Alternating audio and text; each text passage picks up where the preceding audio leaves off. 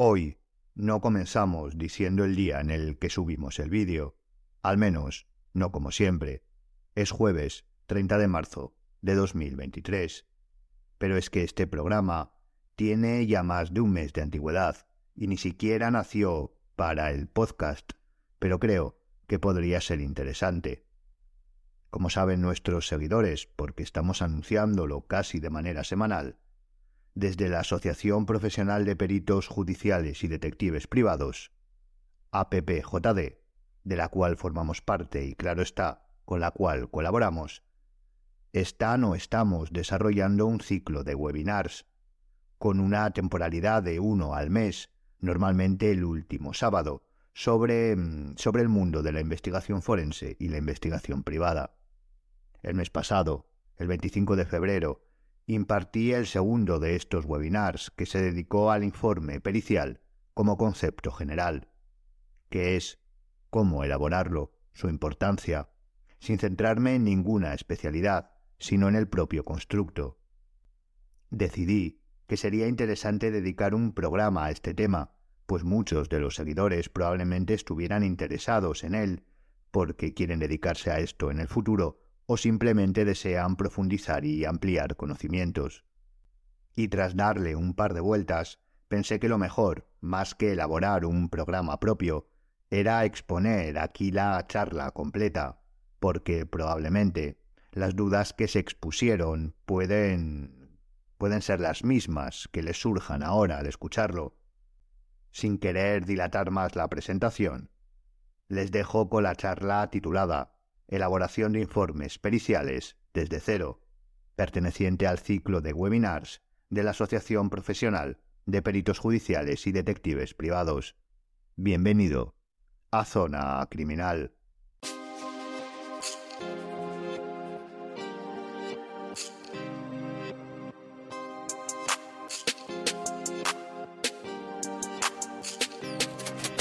Bueno, pues buenos días a, a todos, a todas, bienvenidas a, bienvenidos al segundo webinar eh, que realizamos desde APPJD y bueno, pues vamos a, hablar sobre esto que, que, estáis viendo, elaboración de informes periciales desde cero. Por lo tanto, creemos que es un webinar útil porque independientemente de la materia de que se esté trabajando que, o que se trate, pues eh, son cuestiones principales que hay que saber y hay que conocer para realizar un buen, un buen informe pericial. Tenemos la suerte de que Iñaki lleva ya tiempo haciendo informes y diferentes tipos de, informes periciales en diferentes materias, así que seguro que es una ilustrativa demostración y, ponencia. Así que, sin más, pues cuando, cuando quieras, Iñaki. Vale, pues gracias Miguel y gracias a todos los que, los que estáis por, eh, y bienvenidos a, este webinar.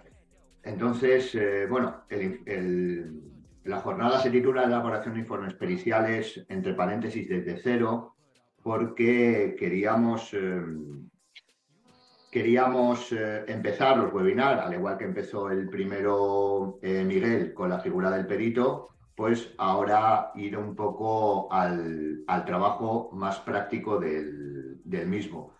Entonces, eh, bueno, comenzamos eh, o comencé a elaborar este, este webinar diciendo o pensando que, fuese lo más práctico posible, pero eh, me di cuenta que tal vez necesitaba una explicación también a priori algo conceptual. Así que os voy a explicar brevemente cómo, cómo he estructurado esta presentación y eh, que básicamente se compone de tres pasos. Explicar por qué este webinar, explicar después qué es un informe pericial y el último punto, cómo elaborar un informe pericial, que sería el grosso de, toda la, presentación.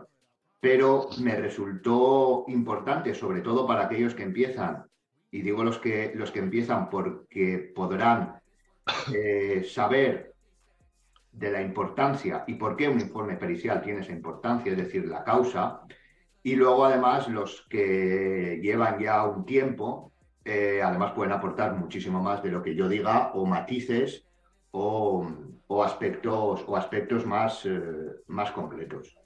Entonces, como ya ha dicho Miguel, el, el, webinar de hoy no se centra en una especialidad, sino que es, eh, va a ser, digamos, no a grandes rasgos, porque tampoco va a ser eh, general, pero sí el presentar una estructura que pueda ser básica, em, no como poco concreta, sino como base, para elaborar cualquier informe pericial o al menos la gran mayoría, porque luego hay algunos que pueden tener que pueden tener eh, ciertas eh, diferencias. Sí que es verdad que nos vamos a centrar más en el aspecto privado del ejercicio de la, de la profesión, pero también veremos algún, algún ejemplo luego de lo, que, de lo que sería, en este caso, eh, un informe elaborado por la, por la Policía Científica. Entonces, em, la primera de las preguntas, es decir, por qué este webinar, y la segunda, que es, qué es un informe pericial, son las partes que yo considero más, eh, más conceptuales, pero que realmente para mí tienen una importancia de cara a tenerlo siempre en la mente, porque muchas veces eh, el informe pericial se comienza a hacer después de un arduo trabajo que normalmente es intelectual, pero también práctico, es decir, de la investigación o el análisis eh, que debamos hacer, y muchas veces consideramos el informe pericial burocracia, que realmente es burocracia, pero es una burocracia, como veremos, importante e intentaremos desentrañar por qué la, consideramos importante. Y teniendo eso en la cabeza, pues eh, probablemente el acometerlo em, tendrá una razón de ser más allá de que es un paso eh, a cumplir. Entonces, lo primero, eh, ¿por qué elaboramos este webinar? Porque realmente el segundo webinar que iba a ser este iba a ser sobre, sobre otro tema. Primero, por la necesidad detectada. Como ya he dicho, Miguel desarrolló un, fantástico, un fantástico webinar, el primer webinar sobre la, sobre la figura del perito, porque era algo que la gente que entraba a la asociación pues siempre nos, nos ponía, nos, nos, demandaba cierta información que considerábamos que podía ser básica y pues desarrollamos, eh, Miguel propuso ese webinar y a partir de ahí desarrollamos los siguientes. Em, pero en ese primero y, a posteriori durante, durante unos días vimos que sobre todo los socios eh, pues expusieron que sí que les gustaría mm, que hubiera un webinar dedicado única y exclusivamente a la, a la elaboración de, informes periciales. Así que así lo hicimos. Era básicamente una necesidad detectada.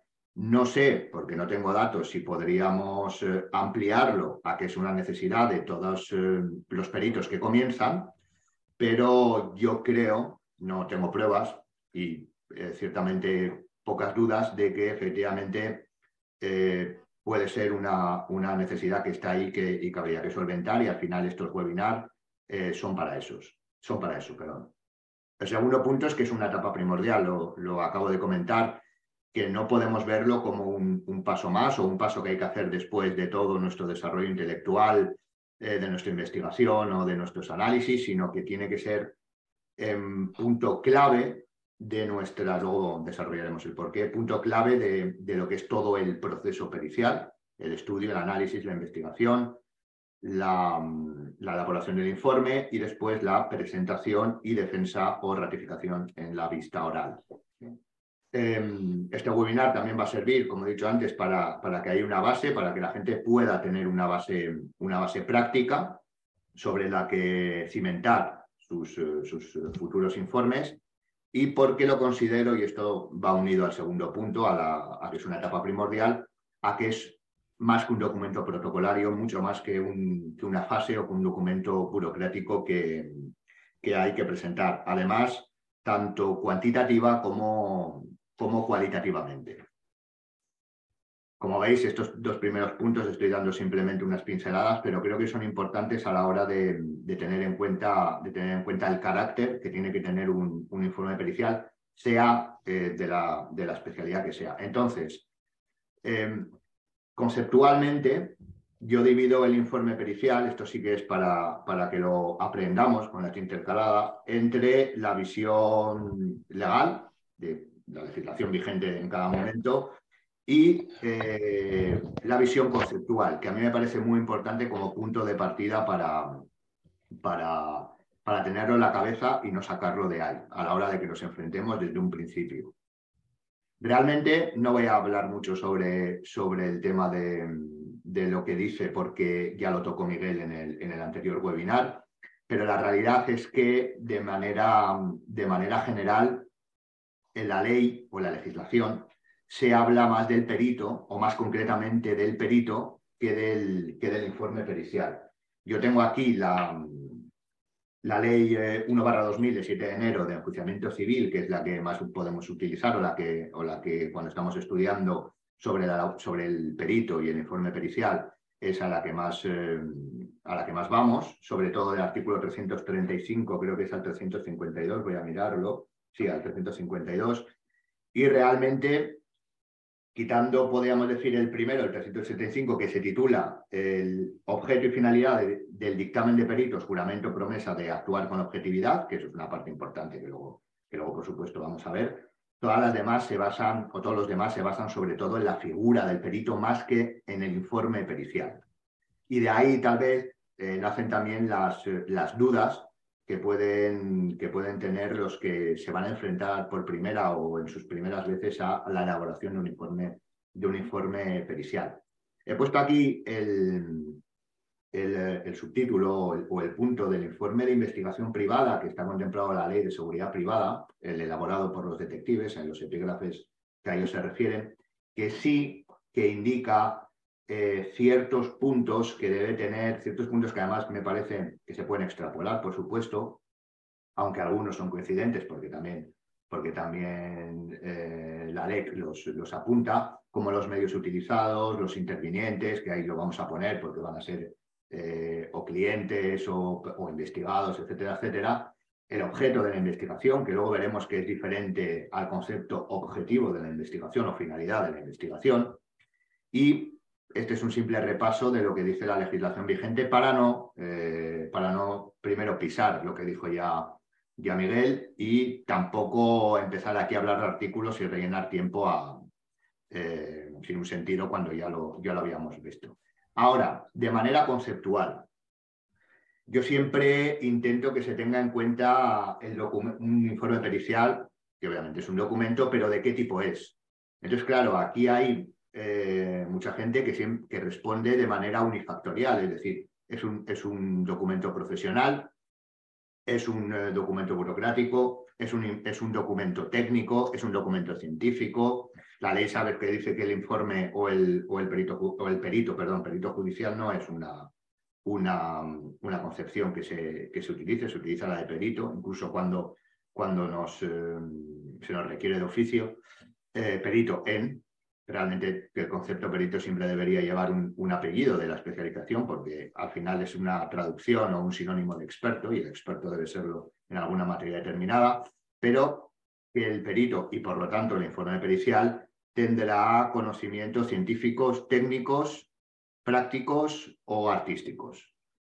Yo siempre, siempre soy de, de la opinión de quitar ese O y poner ese I y o, es decir, puede ser el que tenga, el que ponga conocimientos científicos va a tener los que poner técnicos y el que ponga conocimientos artísticos puede tener conocimientos técnicos. Pongamos, por ejemplo, el análisis de una obra de arte en la cual se analiza la, la firma como pericia caligráfica, que sería un conocimiento técnico, eh, y además se analiza pues eh, la técnica pictórica del, supuesto autor o, a quien se le va a requerir la autoría, que sería un análisis artístico. Si eso lo unimos en un uniforme pericial, tendríamos conocimientos técnicos y artísticos. Pero bueno, eso son cosas que al final son debates que podemos tener entre nosotros, pero que tampoco llegan a, a ningún lado.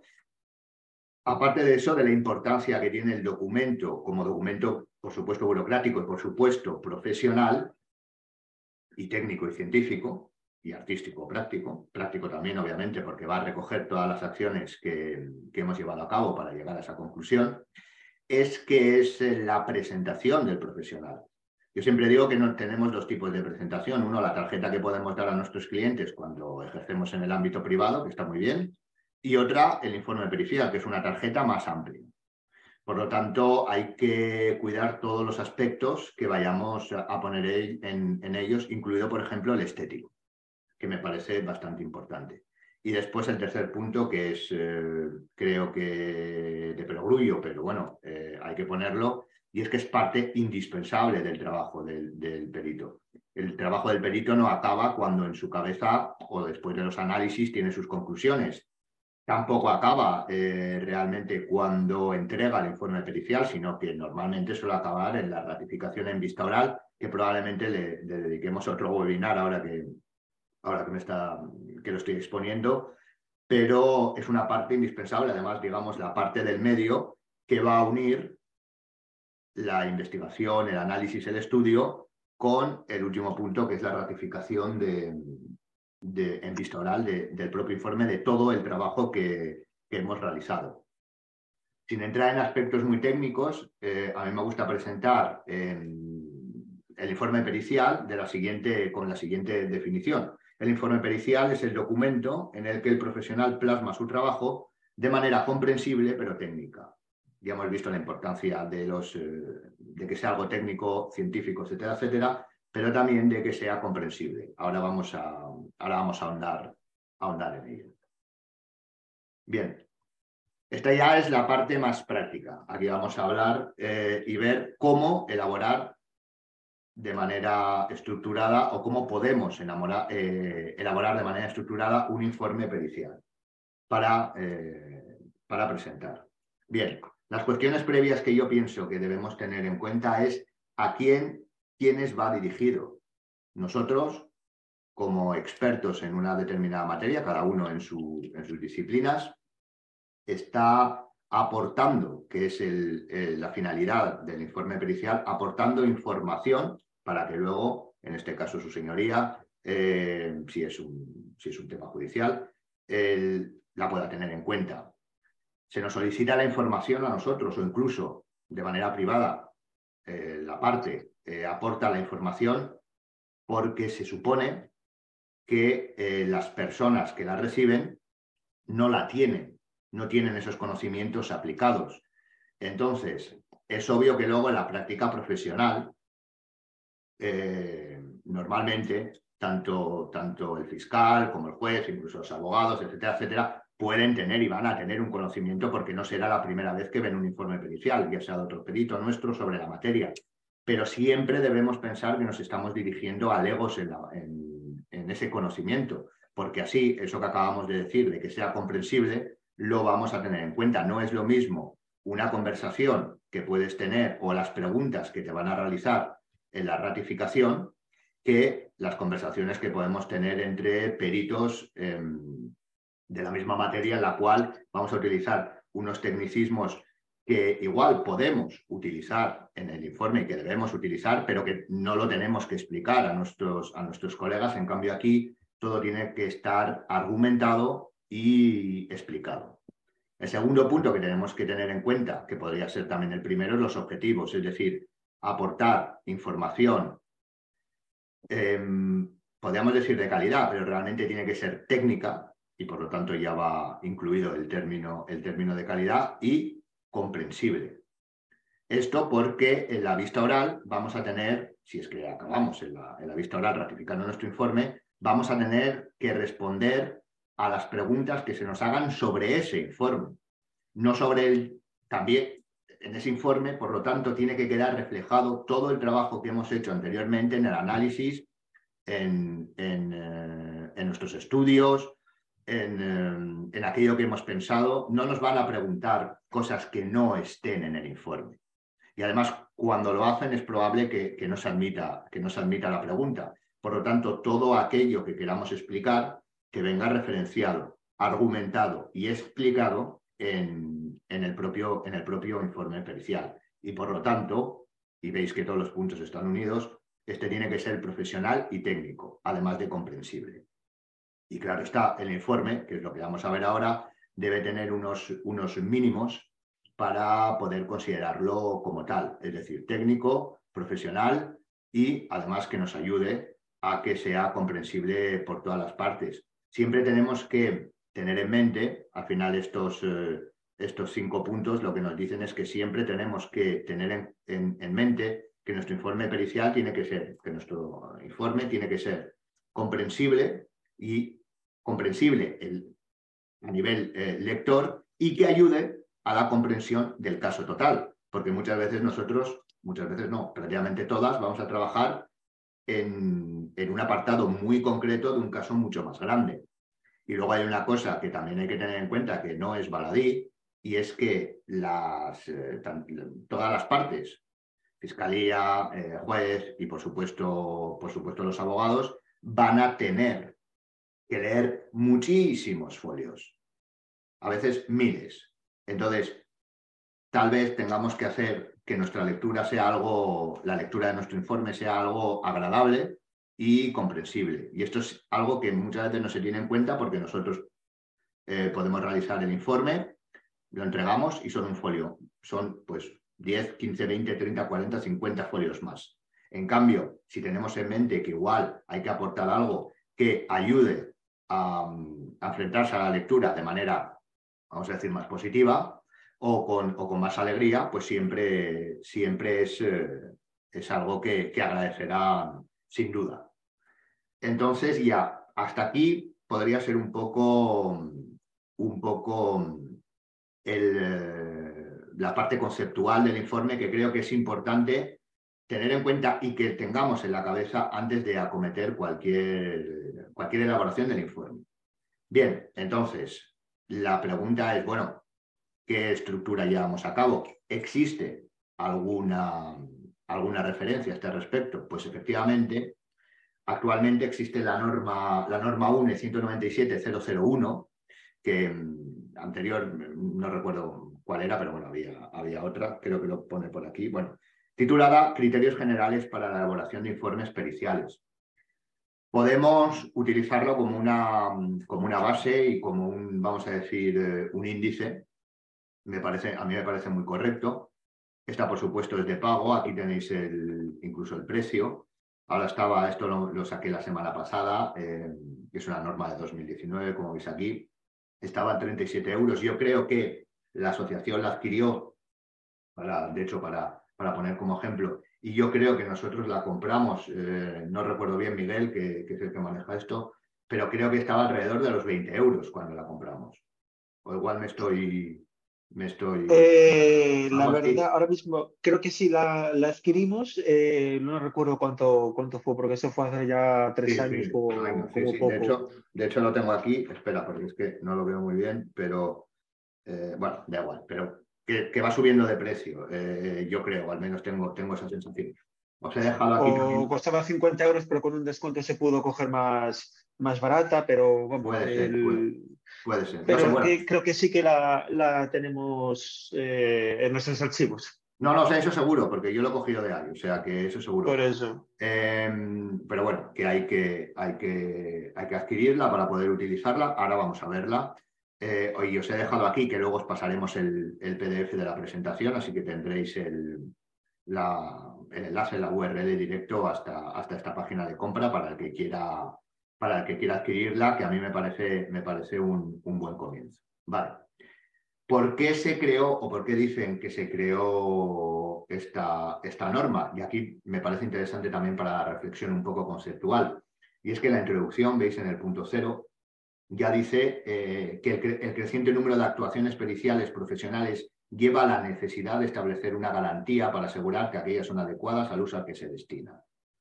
Bien, Aquí ya estamos viendo la importancia de elaborar el informe pericial como un documento profesional, técnico y de presentación del perito, porque el creciente número significa competitividad, que la competitividad, desde mi punto de vista, siempre es buena, porque obliga a que cada vez queramos ser mejores dentro de nuestro ámbito de, aplicación. Eh, entonces es importante tener una buena estructura, tener una buena presentación, no solo de manera estética, sino estructurada, etcétera, etcétera, etcétera. Por supuesto, esta norma se ha elaborado para estandarizar el contenido mínimo del informe pericial. Luego ya cada uno en su especialidad tendrá que adaptarlo para, para los fines que, que, persiga. No es lo mismo un informe pericial caligráfico que un informe de, de una autopsia, de una autopsia judicial, por poner, por poner un ejemplo. ¿Cuál es el objeto y el campo de, aplicación? Pues simplemente esta norma especifica los requisitos de la estructura para la elaboración de informes periciales sin determinar los métodos y procesos específicos para la elaboración de los mismos. Es decir, es una base que luego cada uno, como acabamos de decir, debe, debe adaptar al conocimiento que, que, abarque su, la disciplina para la que está, para la que está, para la que está haciendo el, el informe, la investigación, etcétera, etcétera. Bien, estas son unas normas que, por aquellos que no vayan a adquirirla, eh, son las que, vamos a decir, amplían o especifican ciertos eh, parámetros de la nueva ley. Así que ya lo vais a tener porque lo pasaréis, no hace falta que, que, los apuntéis. Y aquí ya entramos en la parte más práctica del, del informe, de, cómo elaborar un informe pericial. Esto es la norma UNE, ya lo veis eh, arriba a la, a la derecha. ¿Cuál es el contenido? Aquí vamos a ver el contenido general y luego lo vamos a ir desglosando. ¿Cuál es el contenido mínimo que debe presentar un informe pericial? Bueno, pues eh, aquí viene, veis que empieza por el título. Nosotros cuando ahora vamos a desarrollar y además vamos a hacerlo de manera práctica, vamos a incluir antes de, o el título vamos a incluirlo en, eh, en un concepto que es la portada, que a mí me parece bastante, bastante interesante y que, no, y que muchas veces, y sobre todo como vamos a ver en los ejemplos, en el ejemplo práctico, eh, no se tiene en cuenta. Después estaría la identificación de, del perito, del profesional. Todo esto vamos a desarrollarlo ahora. ¿eh? Eh, me, ha gustado mucho ver en el punto C la paginación, porque yo no sé si hay gente que, ha estudiado conmigo o ha elaborado alguno, algunos de los informes, pero yo siempre insisto y quito puntos porque no sé por qué a la gente se, olvida de paginar los documentos y de poner un punto que también vamos a ver y le vamos a dar importancia y que no está aquí, que es el índice. Y no sé por qué es bastante común que eh, no se paginen los, eh, los, documentos, cosa que a mí me extrañaba, pero que llevo viendo, viendo bastante tiempo, o que no se pone tanto, tanto, tanto mimo en, aspectos como el índice. Entonces, eh, la verdad es que me pareció curioso verlo como un punto aparte, eso de la, de la paginación. Después, la declaración de taxas, si procede, el juramento promesa, si procede. Entiendo que aquí ponen si procede, porque cuando somos llamados de oficio, al jurar, al jurar o prometer el cargo, ya nos están haciendo firmar, eh, ya firmamos también la declaración de tachas y, eh, y la promesa del cargo, que así, se, así se, se, llama el documento. Por lo tanto, entiendo que por eso lo ponen aquí si procede, pero esto es una cosa que, que no, lo tengo, no lo tengo seguro. Después estaría el índice del cuerpo del informe, esto es algo que también he visto y que, y que a mí me parece, me parece curioso, y es em, que después de, del punto A, B, C y D, D y E, es cuando se pone el índice de lo que va a ir a posteriori. Yo normalmente, como intento funcionar, intento que los documentos, e intento enseñar que los documentos, además, al ser profesionales y técnicos, etcétera, etcétera, tengan también un carácter algo más académico, pues eh, obviamente lo pongo, lo pongo al principio. Esto ya lección de cada uno. Nosotros aquí damos la estructura y luego el que quiera que, que lo desarrolle como, como más le convenga o desee. El cuerpo del informe, que aquí ya cada uno tiene que poner, em, tiene que plasmar eh, la investigación que, ha realizado. Y después los anejos, que puede parecer que está mal escrito, y yo lo tuve que mirar porque serían los anexos, pero, pero no, está, está correctamente, correctamente escrito y son, y son eh, sinónimos. Bien, pues eh, antes de empezar con la práctica total. ¿Qué debemos de tener en cuenta siempre? Esto es importante, el equilibrio técnico que debe tener nuestro informe, ¿vale? Entre eh, el, tecnicismo y la comprensión, que no siempre es fácil, ¿eh? requiere de una habilidad redactora bastante, bastante potente. Por eso hemos dicho al principio que lo mejor es siempre considerar que nos dirigimos a, sujetos legos en la materia y por lo tanto tenemos que ponernos en su sitio es un, es un ejercicio de cierta empatía, porque creo que a ninguno nos gustaría, eh, por ejemplo, ir al médico y que no nos explicara que, o, que nos, perdón, que nos explicara con conceptos eh, médicos por qué nos duele la espalda. Probablemente eh, no nos importa que nos diga exactamente qué órgano o qué, o en este caso qué hueso o qué, o qué zona eh, es la que nos produce el daño y por qué. Bueno, porque tal vez igual no lo sepa, porque la causa ya sabéis que es una de las cosas más complicadas de, obtener, pero si queremos que nos diga eh, dónde nos duele y cómo podemos, y cómo podemos hacerlo, cómo podemos hacerlo para, para evitarlo. Obviamente esto tiene que tener un tecnicismo, porque no es lo mismo explicarlo verbalmente, que puede ser también algo que tengamos que pensar antes de la ratificación en vista oral, eh, y, pero no podemos perder la visión técnica de lo, que, de lo que estamos exponiendo. Por lo tanto, ese equilibrio debemos buscarlo. Y para los que eh, sois ya antiguos y para los que sois nuevos, yo creo que estos, estos primeros no me dejarán mentir si, digo que es, un, es un, ejercicio reflexivo que, nos va, que va a llevar bastante tiempo para buscar ese equilibrio, que obviamente la práctica también te lo da, pero que es necesario hacerlo desde, desde el primer momento y sobre todo para aquellos que podáis, eh, que podáis trabajar en más de una especialidad en donde ese equilibrio no se tiene siempre eh, de la misma manera.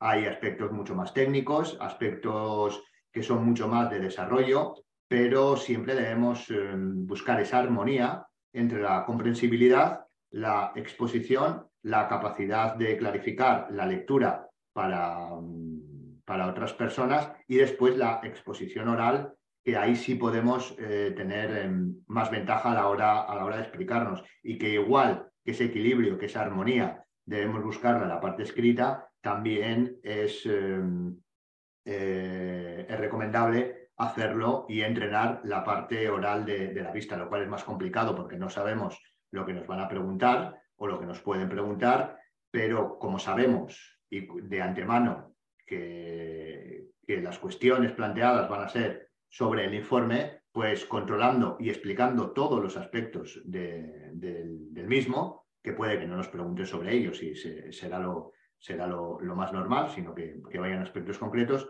pues podemos ensayar también esa, esa exposición. Después, algo importante, la claridad en la comprensión, que es lo que llevamos hablando, también eh, se suele apoyar y es bastante, bastante, sirve de bastante ayuda el tema de las ilustraciones. Las ilustraciones son fotografías, etcétera, etcétera, eh, eh, vídeos, para aquellos que tienen yo sé que aquí hay mucho perito calígrafo y que eso obviamente lo da, lo da por hecho, ¿no? Que, tienen que ser de calidad, etcétera, etcétera. Pero también la ilustración puede ser redactada para que todo lo que exponemos como, no voy a decir axiomático, pero como hipotético, eh, cuando se pregunten por qué llega a esta conclusión, tenga una, una ilustración argumentada y explicada. Y por supuesto yo soy de las personas que piensa que siempre que nos podamos apoyar en ilustraciones gráficas, hagámoslo. Pero que también tiene que cumplir unos mínimos. No vamos a empezar a poner ilustraciones eh, de fuentes no consultadas o de fuentes no consultadas por sí, porque si están, la hemos consultado, pero de fuentes de, de, de dudosa génesis, etcétera, etcétera. Y por último, la concreción. No olvidemos la vista oral. Si podemos decir algo en cinco páginas o en una página, no lo digamos en 500, porque en 500 probablemente eh, cometamos más errores de los que luego se puedan aprovechar para intentar tirarnos el informe que en 5, que es más fácil de eh, memorizar y más fácil de, explicar. En este caso, la cantidad no tiene por qué, por qué igualarse, bueno, nunca, ¿no? Pero no, no debe igualarse a la, a la calidad de la exposición. Si podemos decirlo en una, mejor que en cinco, porque la concreción es importante por lo que decíamos antes. Nuestros 10, 15, 20, 30, 40 folios de informe pericial no van a ser los únicos que tengan que tener en cuenta y que leerse una y otra vez las partes a las que, a las que se, las, eh, se las aportemos. Por lo tanto, lo mejor es, eh, es eh, claridad. Y de manera más específica en estos puntos, una redacción cuidada, leer y releer Nunca, nunca sobra ninguna, ninguna corrección. Es decir, si podéis hacer 10 en vez de 5, mejor. Si podéis, eh, una vez terminéis el informe, esto es algo que a mí me dijeron y que a mí me ha servido, dejar un día en lo que no lo tocáis y al siguiente poder corregirlo mejor, porque vais a tener la mente mucho más, eh, mucho más, eh, mucho más libre y mucho menos estresada. El segundo punto que me parecía curioso ponerlo, es una buena impresión, pero no impresión de causar buena impresión, que eso ya lo hemos visto, sino de impresora. Cada vez ya sabemos que estamos mandando los informes por PDF, se suben a las plataformas, etcétera, etcétera. Pero hay muchas veces que también los, eh, los, eh, los damos de manera impresa. Cuidar ese aspecto también, buenas impresoras, buena, mm, eh, buena calidad para los que utilicen muchas ilustraciones y que tengan una importancia vital, etcétera, etcétera. ¿vale? Ese es un punto que muchas veces decimos, bueno, la que tengo aquí, la que utilizo a diario, bueno, igual, igual el, el poder adquirir una tipo láser, por ejemplo, pues es una inversión muy buena, sobre todo para aquellos que, utilicen la impresión, la impresión con, bastante, con bastante frecuencia. Y después, una buena estructura en todo, no solo en la redacción, no solo en la exposición de los epígrafes que ahora, que ahora vamos a ver, sino también, por ejemplo, las ilustraciones. Muchas veces se pone una ilustración que se explica en el texto perfectamente, no digo que no, pero eh, se pone una, una una ilustración, una fotografía y nos explica, no hay, no hay, una, no hay una longitudinalidad numérica. Yo siempre digo que las ilustraciones a pie de foto, tipología, si es una tabla, si es una fotografía, eh, si es un esquema, si es eh, lo que queráis, tipología, numeración, 1, 2, 3, y después explicación, explica, no, explicación no, perdón, descripción aunque la explicación luego la demos y la desarrollamos en el texto, creo que queda, creo que queda mucho mejor. Es una manera más académica de presentarlo. Yo siempre he dicho que si el informe pericial es algo científico, técnico, artístico, lo que queráis, no lo estamos presentando en una universidad, pero es algo que tiene ahí un conocimiento académico y como los, eh, los documentos académicos están perfectamente estructurados, pues oye, qué mejor que si podemos introducir esa, esa característica, ese parámetro estético, pues eh, muchísimo mejor. Los que habéis estudiado conmigo ya sabéis que doy muchísima caña con eso, con los formatos, las estructuras, las referencias que deben de seguir la misma, eh, la misma, la misma generalidad. Eh, hay muchísimos, muchísimas maneras de presentación. La más común es la APA, pero tenéis la de Vancouver, Em, cada disciplina se tiene que adaptar a lo, que, a lo que al, conocimiento que exponga. Simplemente es conocerlo, saberlo, no os va a costar nada hacerlo en mirarlo en, internet y presentarlo de esta manera que da, tanto de manera estética como de manera formal, una presentación eh, que merece la pena y que, y que anima a la lectura y a la comprensión de, de los mismos. Luego entraremos un poquito más en, en, ello. Y después, paginar. yo tengo una obsesión con la, con la paginación, pero es que creo que es tremendamente importante, porque luego todos sabemos que las páginas se pierden por ahí y, y si no lo tenemos paginado nos va a costar muchísimo más, eh, bueno, a nosotros no, porque no lo vamos a perder, pero aquí lo pierda, aunque sea solicitárnoslo. ¿Vale? Le doy muchas vueltas porque me ha parecido muy curioso que no es, un, no es algo que hubiera detectado yo lo de paginar los, los estos, los, eh, los trabajos, no solo los informes, sino, sino todos los trabajos.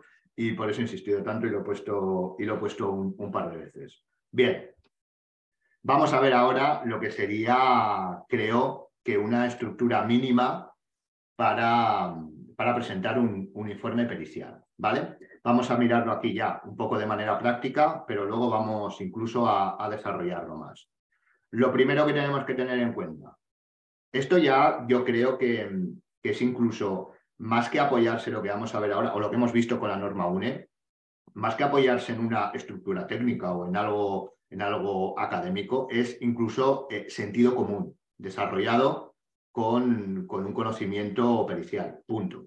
Es decir, no, no vais a ver nada esto es como cuando llegas a una conclusión sin explicarle a tu amigo el por qué y él eh, se sorprende y luego eh, le explicas cuál ha sido la sistemática para concluir eso y es algo muy sencillo y ya pierde toda la magia, pues esto es un, poquito igual. Es algo de sentido común que no vais a, mm, si, habéis estudiado, aunque no hayáis hecho nunca un informe pericial, pero habéis estudiado la estructura o, os, han, os, han, dicho cómo, cómo debe ser mínimamente, pues no vais a encontrar nada, sí que es verdad que vamos a desarrollarlo de manera un poco más matizada, pero no hay nada que os vaya a sorprender. Por lo tanto, la portada, podemos eh, hacer constar estos, eh, estos datos. La portada sería el epígrafe y estos serían los ítems, podríamos decir. El título, el título es un concepto o debería ser un concepto general, es decir, cuál es el conocimiento que vamos a aplicar. Eh, informe en balística forense, informe en pericia caligráfica, informe sobre investigación de accidentes de tráfico, etc. El asunto sería la mayor concreción de lo que se desarrolla dentro del informe. Eh, cotejo de dos firmas eh, en contrato, accidente de dos vehículos, comparación o estudio de trayectoria de un, de un disparo por, arma de fuego, etcétera, etcétera.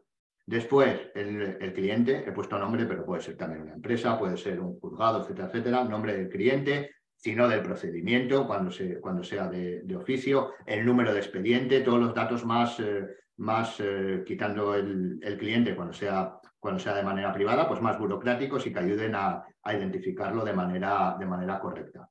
El nombre del perito, quién es el que, o los que lo, firman, y eh, la fecha, eso serían los mínimos. Luego, por supuesto, podemos, eh, podemos añadir el logotipo, nuestro logotipo, la dirección de, nuestro despacho, todo eso podemos hacerlo tanto a nivel estético como, como referencial. Eso no, no, tiene, no, tiene, no tiene más, eh, más secretos. La portada, por supuesto, iría aparte y no debe ir paginada. ¿Vale? En Word, luego lo vamos a ver cómo, cómo podemos hacerlo. Bien, el segundo punto, el índice. Aquí vuelvo a insistir, paginado, estructurado y eh, vinculado. Cuando entregamos un PDF, sabéis que podemos vincular el índice con cada epígrafe para que simplemente clicando en él nos lleve, nos lleve a, ese, a ese epígrafe en concreto. ¿vale? Luego vamos a verlo cómo se hace, porque eso también me lo han preguntado bastante y es muy sencillo. Esto cuando lo mandamos por PDF pues está internamente vinculado y cuando lo imprimimos, pues se ve, normal como si no estuviera vinculado. No, no tiene ningún, ningún tipo de, intervención el, el proceso de, vincularlo. El tercer epígrafe, eh, bueno, sería, este, perdón, este sería el primer epígrafe. La página, eh, perdón, la portada en una página, el índice en otra página y ya comenzamos con, lo, con los epígrafes, vuelvo a repetir, mínimos.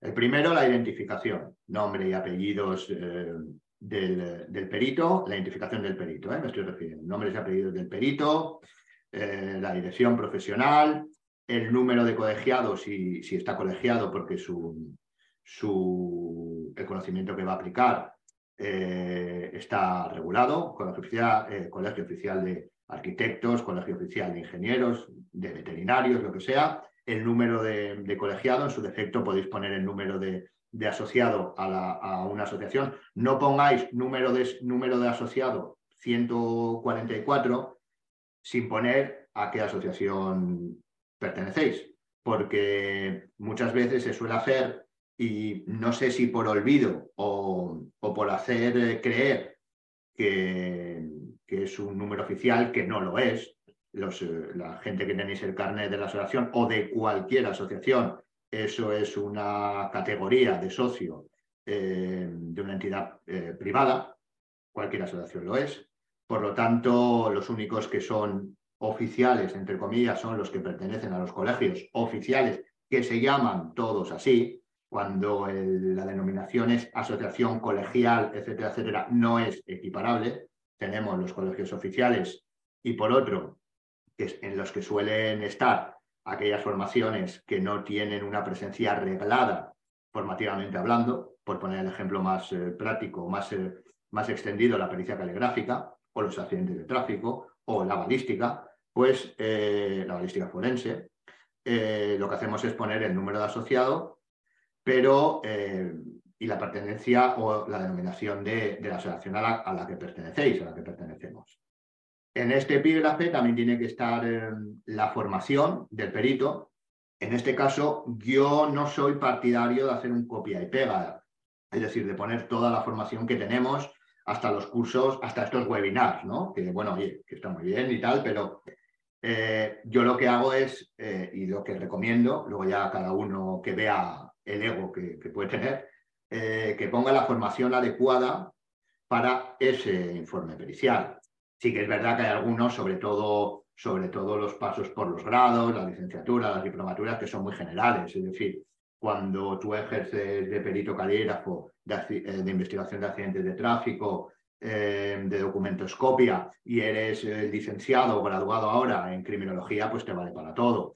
Em, pero luego si tienes un máster en medicina forense, pues igual es importante que lo pongas, aunque seas licenciado en criminología o en psicología o en, o en sociología o en antropología, que son así las, las más generales que yo pueda conocer, em, pues si estás haciendo una investigación de accidente de tráfico, igual está bien que pongas ese máster en medicina legal porque no te habilita para ejercer como médico, pero sí te da un apoyo a la hora de poder ver, por ejemplo, en el caso que haya víctimas, pues los informes médicos y comprenderlos. Ahora, si eres licenciado en criminología, tienes un eh, máster en sociología de la desviación, pero también tienes eh, formación en eh, pericia caligráfica y lo que estás haciendo es cotejar dos firmas, o firmas ubitadas en ubitadas, o en temas de documentoscopia, da igual, pues igual un máster en sociología de la desviación no, no, no te aporta nada, ¿no? Toda la formación aporta, pero me entendéis lo que quiero decir.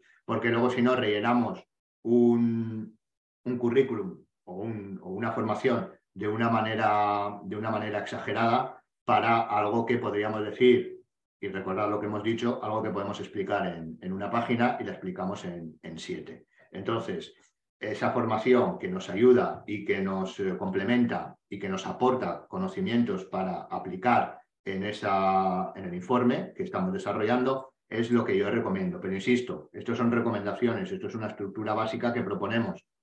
Al final podéis hacer lo que queráis. Si queréis poner hasta el curso que, sé que hicisteis en secundaria, no hay ningún problema. Pero bueno, yo creo que lo más conciso posible. La concreción también da seguridad a uno mismo y creo que da proyección. Y además luego, si al salir alguna pregunta que, que requeriría de unos conocimientos que podéis tener, pues podéis ampliar. Mira, yo puedo responder a esto ¿por qué tal, pero normalmente siempre ser, o eso es al menos eh, mi consejo, lo más, eh, lo más eh, no reducido, sino concreto, concretos y específicos posibles a la hora de, exponer ya desde el primer epígrafe que sería la, identificación. Después tenemos el epígrafe de, la declaración, la promesa, la tacha, el juramento, etcétera, etcétera. Esto al final sí que puede ser, eh, puede estar presente de la misma manera en, eh, todos los informes. Ya hemos dicho que cuando ejercemos de oficio, la promesa y las tachas eh, son anteriores incluso a ejercer la propia investigación. Tenemos que mirar quiénes son los intervinientes, tenemos que ver si incurrimos en alguna y después firmar la promesa del cargo o el juramento del cargo como, como perito.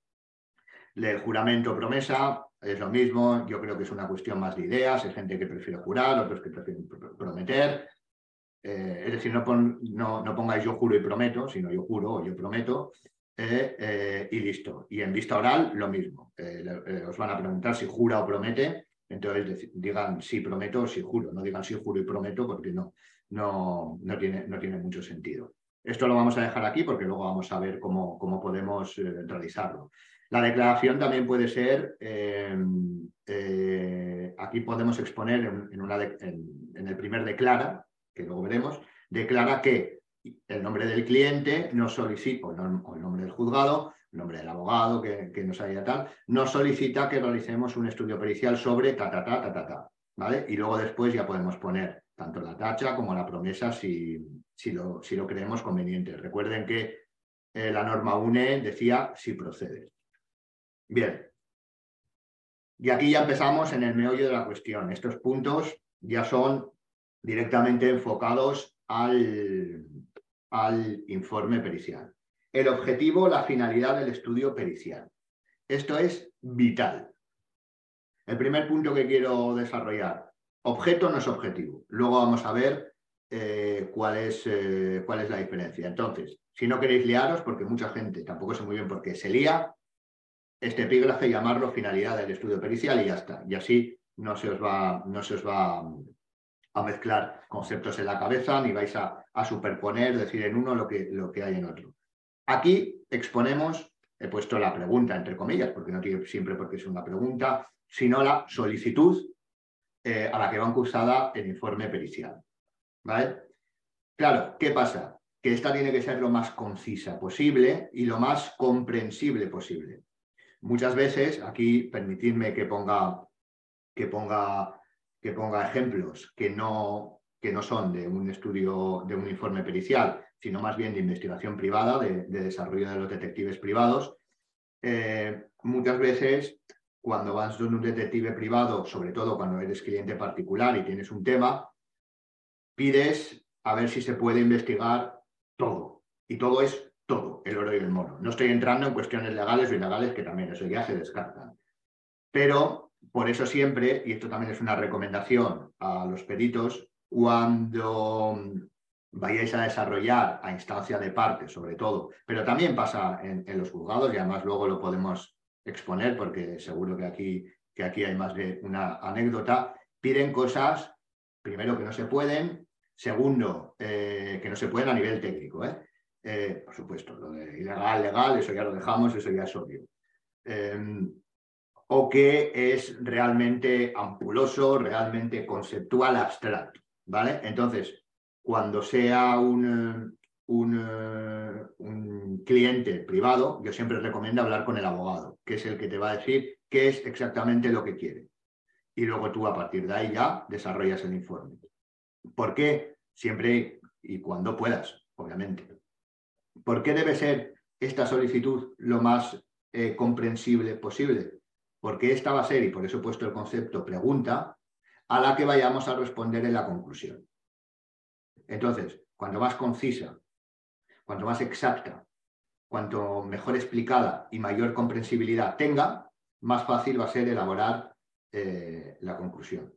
Si nosotros, por ejemplo, y volviendo a la criminología, que es lo que más me puede tocar de cerca, eh, ponemos aquí que vamos a desarrollar en el informe pericial una investigación criminológica sobre el hecho acaecido en bla, bla, bla, la conclusión puede llevar un punto o 29. En cambio, si por ejemplo en el tema de la pericia caligráfica nos dice lo que queremos saber es si la firma A las ha hecho la misma persona que las firmas eh, A, B, C, D, F, G. Vale, ahí ya sabemos cuál es la conclusión podemos poner, si queremos poner un poco, si queremos ponerlo refinado, em, nos solicitan que eh, estudiemos si las características eh, de las firmas eh, dubitadas A corresponden a la misma persona que ha realizado las firmas D. Y ahí ya podemos prácticamente responder de manera dicotómica la conclusión con un sí o con un no. O con un no puedo porque faltan ciertos datos. Eso ya cada uno lo tiene que ver en su, en su exposición. Pero en cambio, cuando, cuando sea algo que puede llegar a considerarse, vamos a decir, eh, más amplio, pues intentar siempre ser lo más concreto posible. Si vamos a desarrollar un informe criminológico completo, pues eh, estructuremos qué puntos vamos a ver. Vamos a realizar una autopsia, una autopsia psicológica, vamos a, a realizar una perfilación, vamos a, vamos a realizar eh, un, eh, un metaanálisis de, de, informes anteriores de XXX, lo que queráis, pero ser lo más concreto posible. Pensad que en este punto os vais a hacer la solicitud a la que vayáis a responder en la conclusión, porque no es la primera vez que la finalidad, los el objetivo o los objetivos, pueden ser en plural, eh, vayan por un lado y la conclusión vaya por otro. ¿Vale? O sea, es decir, aquí hay que perder mucho tiempo para elaborar algo que sea comprensible para todos, también para los que lo van a leer, obviamente, y eh, además eh, concisa y directo. Al igual que las conclusiones, ya veréis que tienen que ser igual de concisas que eh, de directas. Vale. Aquí el objeto del estudio pericial. Un objeto de estudio es aquello que vamos a estudiar, que vamos a analizar. No hay más. En un informe pericial caligráfico pues las fotografías. En una investigación de accidente de tráfico, pues los atestados que haya la policía, em, eh, los informes de común acuerdo, eh, el tema de los seguros, bueno, las rehabilitaciones, los diagnósticos médicos, es decir, si hay víctimas, pues las autopsias, en una de balística, pues los armas que, que se han utilizado, si es que las hay, los casquillos, los proyectiles, si tenemos los dos, casquillos y proyectiles, tal. Entonces aquí hay que presentarlos uno por uno. Eso es la mejor recomendación que, que, podemos hacer. No voy, a, no voy a poner el ejemplo más de pericia caligráfica, que luego igual desarrollamos un poco más, pero imaginad que tenemos que estudiar eh, un accidente de tráfico en el cual ha habido un atestado, eh, después tenemos informes médicos y después tenemos fotografías. Bien, pues tendríamos tres puntos. Primero, el atestado, atestado, y se pone aquí objeto del estudio pericial. Punto. Punto número uno. Atestado con referencia, número, bla, bla, bla, bla, bla. Como normalmente estos tipos de documentos eh, o otros informes periciales suelen ser largos, yo siempre, siempre recomiendo también, después de la explicación, eh, cuando sea un informe pues, de 50 páginas o de 10 páginas, ponemos la portada y eh, explicamos, explicitamos en el pie de página que el documento completo está en figura en anexos y ya está. Si tenemos, por ejemplo, en balística forense un proyectil o un arma, luego vamos a ver un ejemplo, pues ponemos la foto del arma, la definimos y pasamos a los proyectiles, los que hay, los que son dubitados, los que son indubitados, etcétera, etcétera, etcétera. Después, em, los medios, pero que quede en el, perdón, el anterior, esto, pero que quede estructurado cuáles van a ser nuestros objetos, que normalmente serán varios, de estudio, ¿vale? Documento número uno, documento número dos, fotografía, las fotografías si podemos, en el caso de, un, eh, de una investigación de accidente de tráfico, pues los que pertenecen a un vehículo los podemos poner todos en una, fotografías eh, pertenecientes a, al, al vehículo A, y, en el pie de página pues explicamos de qué es parte frontal eh, trasera, o sea, frontal trasera no, parte frontal izquierda, parte, eh, parte trasera izquierda, bla, bla, bla, bla, Pero que quede lo más estructurado posible y si ya podemos aportar ilustraciones, que es lo que yo recomiendo, pues eh, muchísimo, muchísimo mejor. ¿De acuerdo? El siguiente paso, el siguiente epígrafe. Todo esto serían los títulos de los epígrafes. Medios disponibles. Aquí tenemos estructurarlo igual que el objeto. Cada uno, pam, pam, pam, ir poniéndolo poco a poco y explicando qué es. aquí no tenemos que poner más que las especificaciones de las herramientas utilizadas, desde la cámara de fotografía hasta lo que cada uno tenga en su, en su disciplina. Si utilizamos testigos métricos que vamos a tener que utilizar, porque siempre vamos a tener que medir todo, pues testigos métricos. La cámara de fotografía, cámara de fotografía Nikon, eh, de no sé qué, no sé cuánto, es pam, pam, y definirla. Vamos a utilizar por ejemplo, en eh, pericia caligráfica un, o de documentoscopia, un tipo de luz, pues luz blanca, etcétera, etcétera, bla, bla. Vamos a, utilizar unas herramientas específicas, modelo, marca y todo. Absolutamente todo lo que vayamos utilizando. Por ejemplo, y volviendo, perdón que vuelva a poner el ejemplo, este epígrafe que también debe constar en los informes de, de investigación privada, nosotros tenemos que poner desde, las, desde la cámara que utilizamos, hasta el vehículo que utilizamos, sin dar la matrícula, pero bueno, hasta el vehículo que utilizamos, y, si sacamos una fotografía con el móvil, porque tal, el móvil, marca, modelo y absolutamente todo. ¿Vale? Y después los ponemos. Incluso podemos poner, si vamos a editar imágenes o vamos a editar vídeos, pues el, eh, eh, el programa que estemos utilizando. Que sea gratuito, que hayáis pagado la licencia, no pongáis uno que habéis pirateado, porque, porque no. ¿Vale? O sea, es decir, pagar las licencias de, lo que vayáis a, exponer y si no, pues eh, los que utilicéis normalmente de manera gratuita, porque si no igual os dicen, oye, ponme el número de referencia de la licencia que tiene. Y claro, pues eh, podemos tener ahí un problema, ¿no? Si no es que lo tengo pirata, pues no. Después tendríamos, yo lo suelo poner al lado y os voy a decir, y os voy a decir por qué. Porque muchas veces en, el, en los medios disponibles, se, se, después de las herramientas, vamos a decir así, de la maquinaria que utilizamos, exponemos directamente este punto que yo creo que es lo suficientemente importante para separarlo. ¿vale? Aunque no es el más obligatorio de todos, que no entiendo por qué, pero yo siempre recomiendo ponerlo. Y es el de metodología o premisas, que hay una diferencia. La premisa eh, o los fundamentos eh, sería una exposición teórica de dónde, eh, no, más que por qué, de dónde obtiene el conocimiento eh, la disciplina que vamos a aplicar. sería algo teórico, algo que normalmente podríamos utilizar siempre, a no ser que sea algo muy concreto, o, mejor dicho, hay un aspecto general que luego podemos adaptar a cada caso, eh, pero sería eh, bastante utilizado. Yo siempre que doy formación, siempre hago un trabajo o que hagan los alumnos un trabajo en el que expliquen por qué el conocimiento que están aplicando es una disciplina válida para concluir sobre la investigación que van a desarrollar. Y eso sería, a partir de ahí, podrían utilizarlo y plasmarlo para explicar eh, de dónde eh, de dónde nace el conocimiento. No es algo histórico, ¿eh? no es algo histórico, no es un contexto histórico, es un contexto teórico, ¿vale? Y que debemos aplicar con referencias bibliográficas, etcétera, etcétera. Eso sería, por un lado, las premisas. Y por otro sería la metodología. La metodología es cómo desarrollamos la investigación.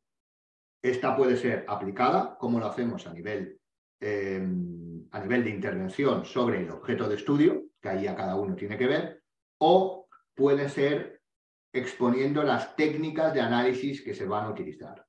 En este caso, si queremos poner la metodología que utilizamos, pero no tenemos conocimientos específicos sobre las técnicas de análisis, que no tenemos por... Es decir, si no sabemos cómo funcionan los infrarrojos, pero sabemos que funcionan para estudiar la presión, pero no sabemos cómo, pues explicar que vamos a desarrollar con la herramienta, con el medio disponible X, para la observancia lumínica de IR a 740 nanómetros, pero en eh, la metodología si vamos a aplicar técnicas de análisis cuantitativos o cualitativos, pues debemos controlar eh, cómo exponemos eh, ese aspecto. Entonces, si nos vamos a liar mucho, si no vais a poder luego explicar, eh, porque simplemente conocéis la aplicabilidad, pero no el, desarrollo de, el desarrollo de esa técnica, que sería la parte previa, pues yo recomiendo que o no pongáis nada o pongáis el apartado de premisas,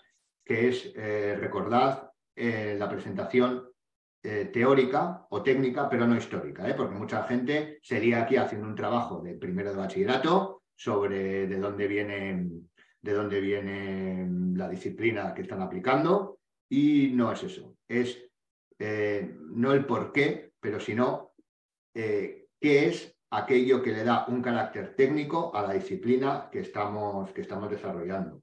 Es verdad, como digo, que se puede aplicar en la mayoría de todos los informes y luego en todo caso concretar un área de estudio, pero sí que es verdad que aquí también tenéis que perder, si lo vais a, a poner, mucho, muchísimo tiempo para desarrollar algo que sea, que sea, que sea coherente, que sea comprensible y que no sea un relleno, es decir, no, no, no sea algo que, lea la persona, recordad, lea la materia y diga, bien, pues aquí me ha metido una chapa impresionante. No, que diga, ah, vale, ya comprendo por qué él, eh, por qué, no él, no el perito, sino por qué esa disciplina tiene un conocimiento válido para aplicar aquí y concluir sobre esto. Y ahí también volvemos al equilibrio eh, a la armonía de lo técnico y lo comprensible y es complicado. Por eso digo que el que lo quiera realizar, que pierda mucho tiempo, porque esto no sale de la cabeza de cada uno. Hay que consultar fuentes, bueno, sale de la cabeza, pero hay que consultar fuentes obligatoriamente y vamos a tener que exponerlas. Y consultar, y cuando digo consultar fuentes, luego lo voy a, comentar en, la, en, las referencias, pero significa leerlas, ¿vale? Después, el noveno punto sería básicamente el estudio pericial. Aquí no puedo decir nada porque cada uno aplica el conocimiento como sea. Simplemente tener eh, o poner el foco en las ilustraciones, vuelvo a decir, en las ilustraciones gráficas, pero no son las fotografías. Si las, las fotografías, centrándonos ahora las eh, fotografías, las editáis, ponedlo, ponedlo, lo habéis tenido, habéis tenido que poner el programa con el que editáis y exponer que las editáis y por qué las editáis, la causa de la edición.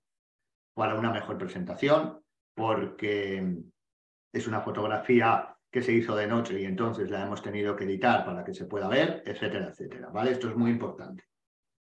Porque muchas veces se lleva a cabo una presentación o se editan las fotos porque quedan, quedan más bonitas, pero no se explica. Entonces luego te pueden sacar eso de, ah, bueno, pero la has editado porque así coincide más con... No, no, no, no, la he editado por este motivo. Y ese motivo tiene que ser válido, claro, no vale que, que, no lo sea, pero básicamente, normalmente cuando editas una fotografía es o para verla mejor o para que haya una mayor comprensibilidad y una mayor exposición, o simplemente por motivos estéticos.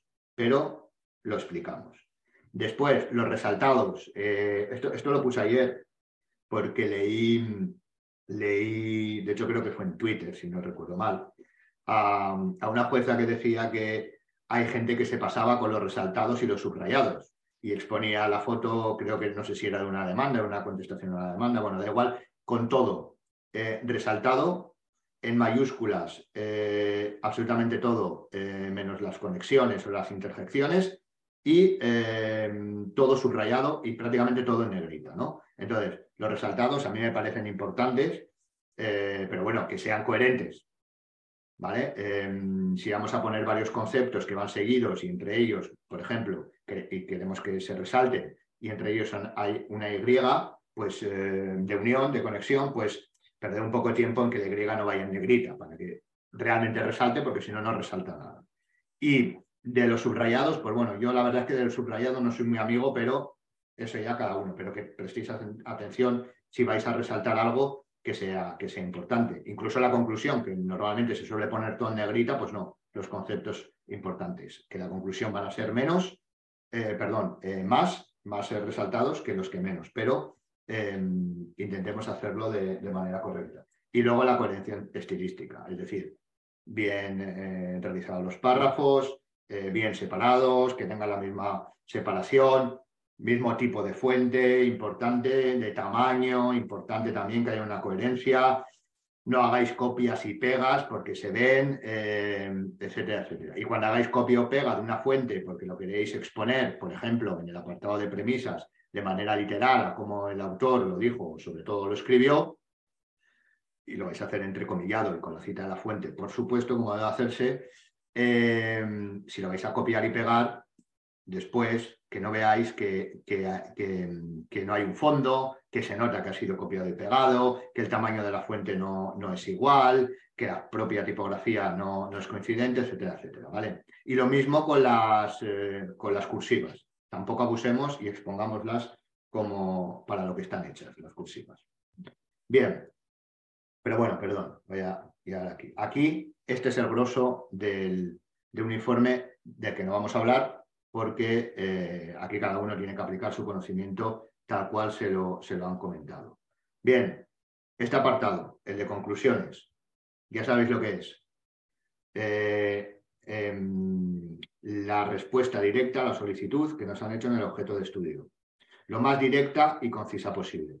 Aquí veis que he puesto consideraciones previas, que sería tal cual un epígrafe anterior, en donde se suele aprovechar primero para hacer un resumen de todo lo que vamos a ir, del análisis que hemos llevado a cabo y de las conclusiones que vamos a exponer, pero sin repetir ni uno ni otro.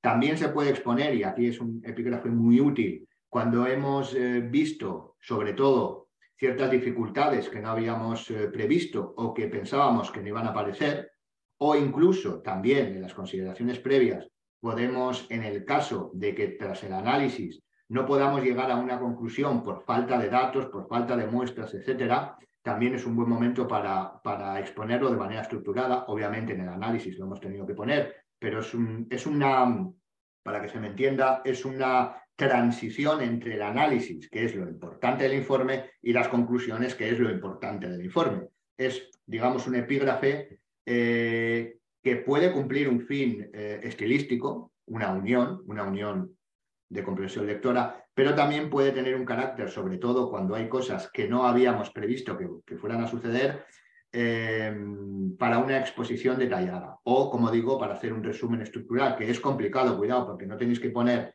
no tenéis que copiar lo que ya habéis puesto en el análisis, ni tenéis que ser tan eh, estructurales o tan, o, tan, em, eh, o tan concisos como la conclusión, ¿vale?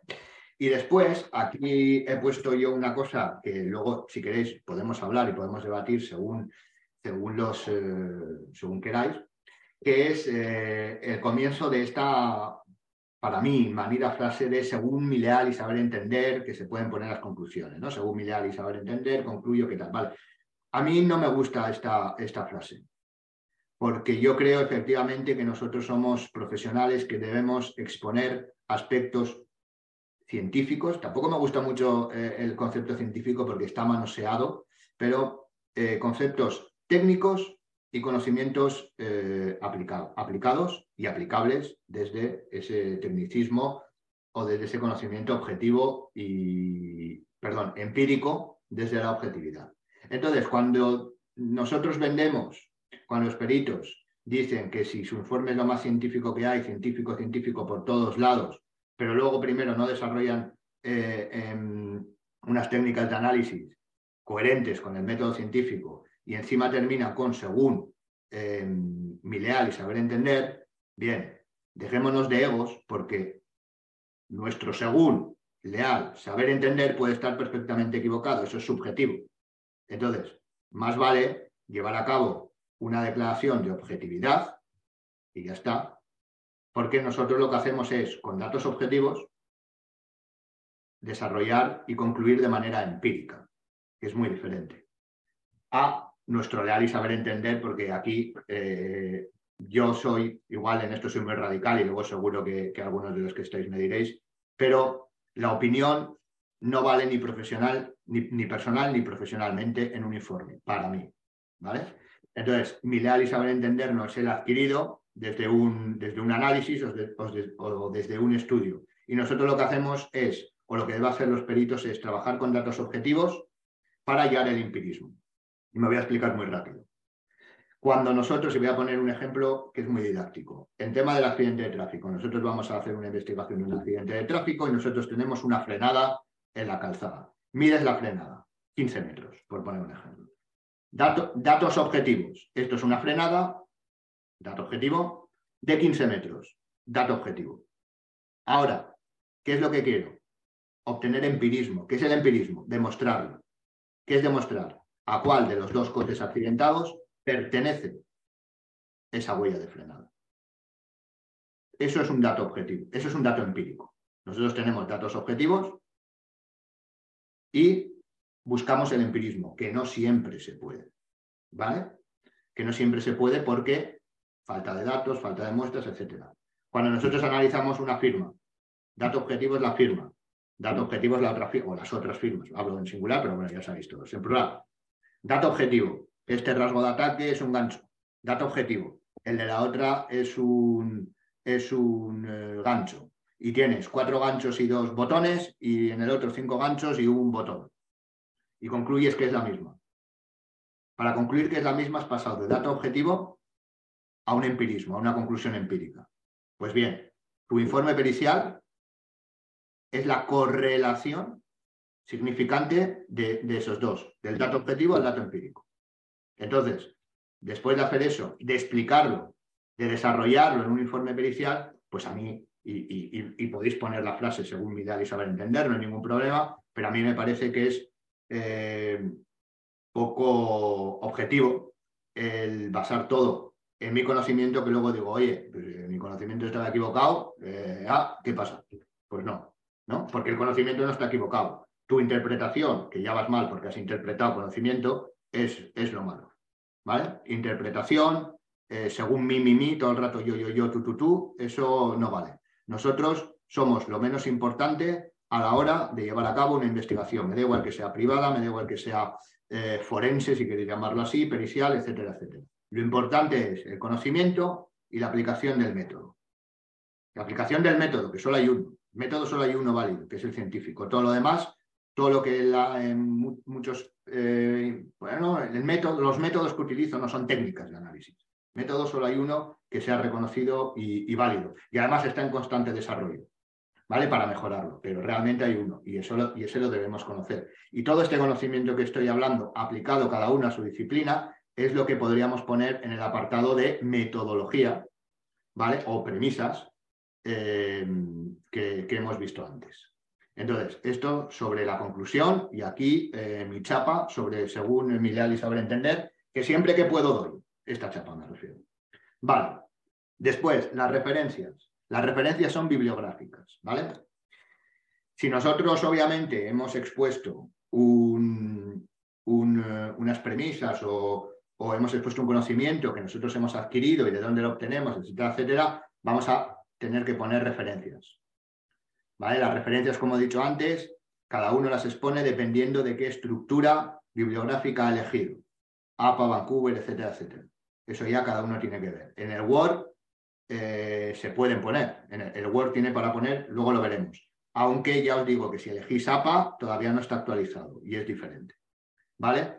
Diferencia, perdón, entre referencias y bibliografía. Referencias es lo que hemos expuesto. Si nosotros en las premisas básicas o en la metodología hemos dicho que utilizamos em, este, esta técnica de análisis creada por eh, X, por el señor, por el señor, no, por, eh, según dijo eh, Miguel Villoria, que en este caso habría que poner, según dijo Villoria, paréntesis, y cuando lo dijo, 2010, utilizamos ta, ta, ta, ta. Bien, pues en referencias, como hemos citado al señor Miguel Villoria, tenemos que poner la referencia completa, que luego podemos ver cómo se hace, ya os digo, APA, Vancouver, tal. La bibliografía, que es algo que no citamos, algo que no está expuesto en nuestro informe, pero sí hemos utilizado para adquirir conocimiento. Pues, por ejemplo, si vamos a aplicar eh, eh, estamos llevando a cabo el análisis de un eh, documento extranjero que no sabemos exactamente qué medidas de seguridad puede tener o cuáles pueden costar, pero, pero no sabemos y consultamos una obra, pues debemos, debemos exponer esa obra que hemos consultado en bibliografía. Por lo tanto, si tenemos referencias por un lado y bibliografía perdón, por otro, es, es perfecto. Ahora bien, por favor, lo que he dicho antes, este epígrafe no puede ser de relleno. Todo lo que expongáis aquí lo tenéis que haber leído de cabo a rabo, porque consta en el informe y por lo tanto os pueden preguntar. Es decir, tiene que estar leído y tiene que estar estudiado. ¿Vale?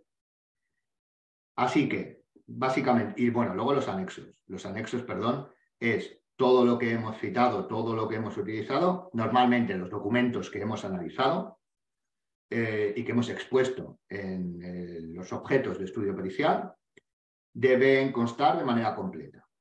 ¿Vale? Ya sé que muchas veces, sobre todo cuando lo entregamos de manera escrita, es un poco tedioso porque a veces son hasta más, hasta bastante más eh, cuantitativamente hablando que el propio informe. Mi informe tiene 20 páginas y los anexos igual tienen 200, pero es lo que hablamos antes de que no somos los únicos que vamos a intervenir en todo un proceso, solo vamos a, en, una investigación, solo vamos a aportar nuestro pequeño gran grano de arena.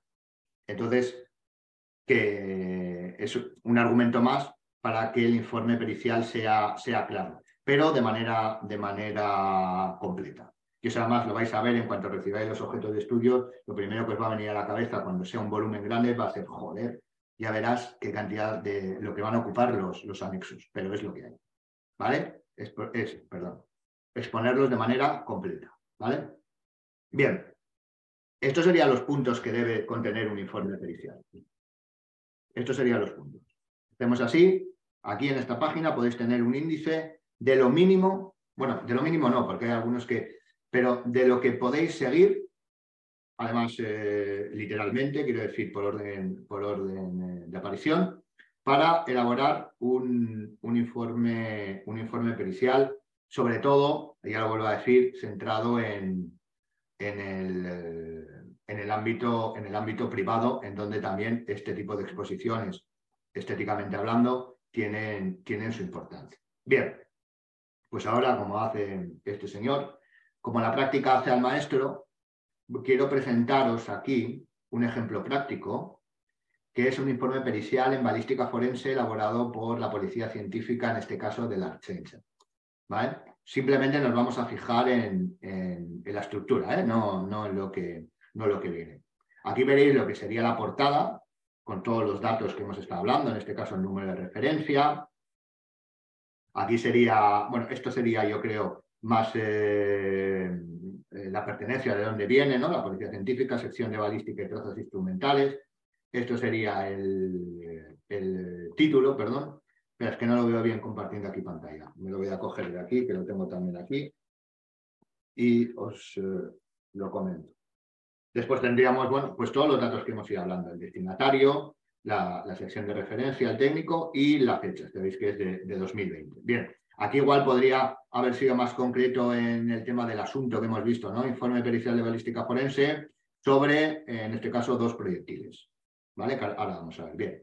Lo siguiente, que sería, perdón, ya aquí, bueno, aquí lo llaman antecedentes, que también se puede llamar de esta manera a, la identificación. No, los títulos no son cerrados, ¿eh?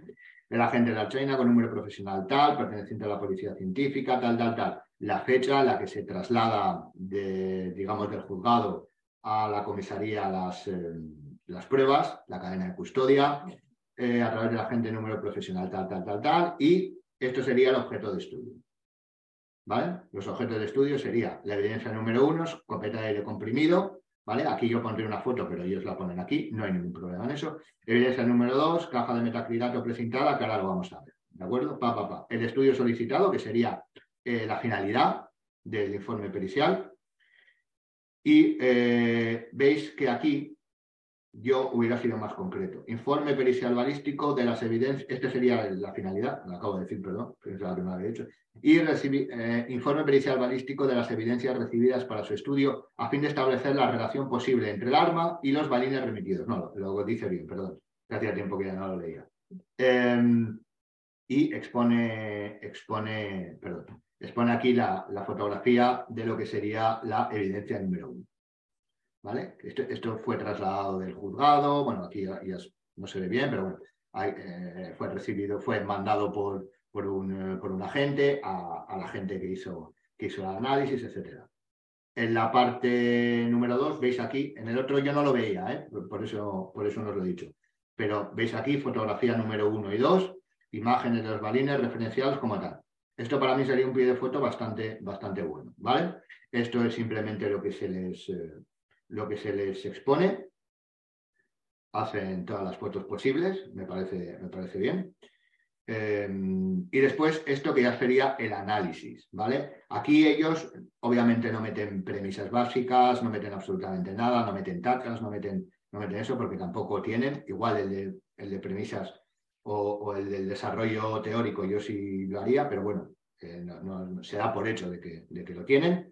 Y esto ya sería eh, el, grueso del estudio pericial. La descripción, pam, pam, y ya la segunda página, eh, el análisis, que esto a nosotros nos da igual, y seguimos fotografía número uno. En este caso yo sí que hubiera editado aquí porque, porque nos, obliga, nos obliga a ir a las evidencias para ver cuál es cuál. En este caso, una persona que sepa de balística sabe que este es el indubitado porque no está dañado, porque normalmente se ha recuperado en el cañón, en el cañón de recuperación, eh, de agua y tal y cual, y este sí porque se ha, eh, ha, impactado contra algo duro y se ha deformado. Pero bueno, aquí podríamos haber puesto una pequeña indubi o dubi o algo así, pero bueno, está, está correctamente puesto. Y luego directamente ya van las conclusiones. Primera conclusión, la escopeta de balines, bla, bla, bla, esto no nos interesa. Segunda conclusión y tercera conclusión. Yo lo que hubiera hecho hubiera sido poner la en, la finalidad del objeto de estudio las, tres solicitudes. Y ya hubiéramos sabido exactamente cuál es, porque si os fijáis, aquí lo que nos solicitan es a fin de establecer la relación posible entre el arma y los balines remitidos. Es una solicitud. Y aquí tenemos tres conclusiones. Porque en una hacen una verificación del arma y que no tienen esto, ta, ta, ta. Después, por supuesto, que eso sí que no lo he puesto, pero creo que es, eh, que es de De eh, antes de los anexos, después de, las conclusiones, firma, fecha, podemos poner, luego ahora vamos a ver un, ejemplo, y por supuesto la firma, siempre que pueda ser digitalizada, perdón, digitalizada, digital, pues, eh, pues mejor. Bien, esto es un informe de la Policía Científica, ya hemos dicho, digamos, es un informe de de institución, de institución pública y que tal vez no ponen tanto énfasis en lo que puede ser una presentación muy, muy estructurada, normalmente por la producción que tienen que tener, van a hacer más al día que el que, o más al mes, vamos a decir, que el que lo desarrolla de manera eh, privada, que sí creo que tiene que tener, que tiene que tener una, una estructura mucho mayor, y que tiene que demostrar que los conocimientos que van a aplicar son, son eh, totalmente, totalmente válidos. Y ya por mi parte, pues muchas gracias por haber estado y cualquier pregunta, pues Miguel o, quien quiera hacerla, pues ya sabe, aquí, aquí estamos. Yo siempre se, se aprende algo, se dices, uy, este es verdad que eh, tenía que hacerlo, cómo, cómo cambiarlo, cómo adaptarlo. O sea, la verdad que siempre, siempre algún truquito, alguna, alguna cosa más. Mm, me ha parecido curioso lo que, que insistes también en que mm, se identifiquen las fotografías. Eh, con, lo que, con, lo que comentabas con el informe de, de la hinchaiza, de, de, que no se sabía qué, firma, bueno, qué bala, si era la dubitada, la indubitada, eh, porque eso simplemente es eh, nombrarlo como es la manera que se quiera, pero ayuda a la, a la comprensión y a la lectura del, del, informe. Y es algo que dices, pues no es complejo y es fácil. y es verdad que luego hay mucha diferencia entre unos informes, pero por lo menos mm, sí que las cosas bien, medianamente bien, es, es fácil y, sencillo. Yo la verdad que vamos, muy, muy interesante. Y lo dicho, luego ya ahora dudas, comentarios, mm, quien quiera participar, eh, que pueda abrir el micrófono y, o preguntar por el, por el chat, no hay ningún problema. Mm. No, y además lo que tú, mientras alguien escribe o, pregunta tal, lo que tú comentabas, eh, Miguel, o bueno, lo que, lo que he comentado al principio, la verdad es que no hay nada del otro mundo que, que, no, que, no, que no se haya expuesto. Quiero decirte, luego ya, por ejemplo, en el tema de las ilustraciones, perdón, de, los pies de foto, tal, cada uno lo hace, lo hace a su manera. Hay gente que pone el pie de foto, efectivamente, eh, otros que en, la fotografía lo editan, ¿verdad? Y ponen, eh, pues eso, ubicado, localización o tal o cual, y, pero, que, pero que esté identificada, porque muchas veces después de leerlo, eh, totalmente y cuando te toca a ti eh, ratificarlo en vista oral y de repente ya no es volver a leerlo, sino que un abogado eh, te pregunta por una fotografía en concreto, por una parte en concreto, y entonces todo el mundo va a buscarla, te facilita muchísimo la comprensión de la fotografía. Ah, es esto. Sobre todo en, ciertas disciplinas, como la pericia caligráfica, y tú lo sabes, en donde hay muchas fotos, sobre todo si son que pueden ser coincidentes. Es decir, puedes poner dos, eh, dos trazos o dos rasgos eh, en una fotografía de microscopio que son prácticamente iguales. Y, solo te van a hacer preguntas sobre una, porque claro, tú lo ves como iguales, has concluido que sí, y, es diferente. ¿Sabes? Entonces dices, ah, no, estás hablando de la, de la fotografía 40, no de la 41, no de la 39. Vale, vale, perfecto. Claro, por eso la ventaja de poder identificarlo que ayuda bastante a la, y la comprensión. Y es mucho más fácil hablar de la, de la fotografía 39 que de la fotografía que consta la parte de arriba superior derecha de la página 22. Porque en un informe, vuelvo a repetir, pericial caligráfico, un informe de accidente de tráfico que lleva muchísimas fotografías, pues en la página 22, arriba a la derecha, igual hay tres, porque las has puesto en un cuadro. Claro. Mira, y aquí pregunta Mónica, eh, ¿convendría incluir un índice de fotos imágenes? Eso yo lo llevo, no te voy a dar una respuesta, Mónica, porque es que yo también lo llevo pensando tiempo, pero eh, yo creo que depende. Y, sabes cuál, lo, estuve pensando, ¿eh? yo, yo no lo he hecho aún, ¿eh? o sea, en los informes, no sé si alguno lo habéis hecho, pero eh, yo creo conveniente hacerlo, pero es que no sé si hacerlo en los informes, o sea, no sé si en los informes periciales, yo creo que podría aportar, pero yo lo incluyo cuando inserto diferentes, muy diferentes tipos de ilustraciones, es decir, desde tablas y gráficos a fotografías, y en informes profesionales o de proyectos, pero la verdad es que, y llevo un tiempo dándole vueltas a esto, ¿eh? Por ejemplo, y volviendo al caso, y perdonad que insista, ¿eh? pero en el tema de la pericia caligráfica, todas las fotografías son de lo mismo, son de firmas, son de los mismos documentos, etcétera, etcétera. En, accidentes de tráfico, por ejemplo, puede ser diferente porque puede ser de una parte, de la otra, de, muchos aspectos. Igual estaría bien, pero siempre es de lo mismo. En cambio, si haces, por ejemplo, un informe criminológico en el cual estás metiendo un informe criminológico no, no pericial, ¿eh? sino que estás analizando eh, unas ciertas características en donde metes datos históricos, datos eh, transversales, datos longitudinales, luego una foto arquitectónica de no sé qué, luego esto, ahí creo que sería eh, más conveniente hacer un informe, sobre todo cuando lo van a leer muchos profesionales, porque aunque nosotros entrevemos un informe profesional que lo van a leer distintos profesionales, pero todos están enfocados en, en el mismo caso, digámoslo así, todos son, en la mayoría de los casos, juristas, ¿no?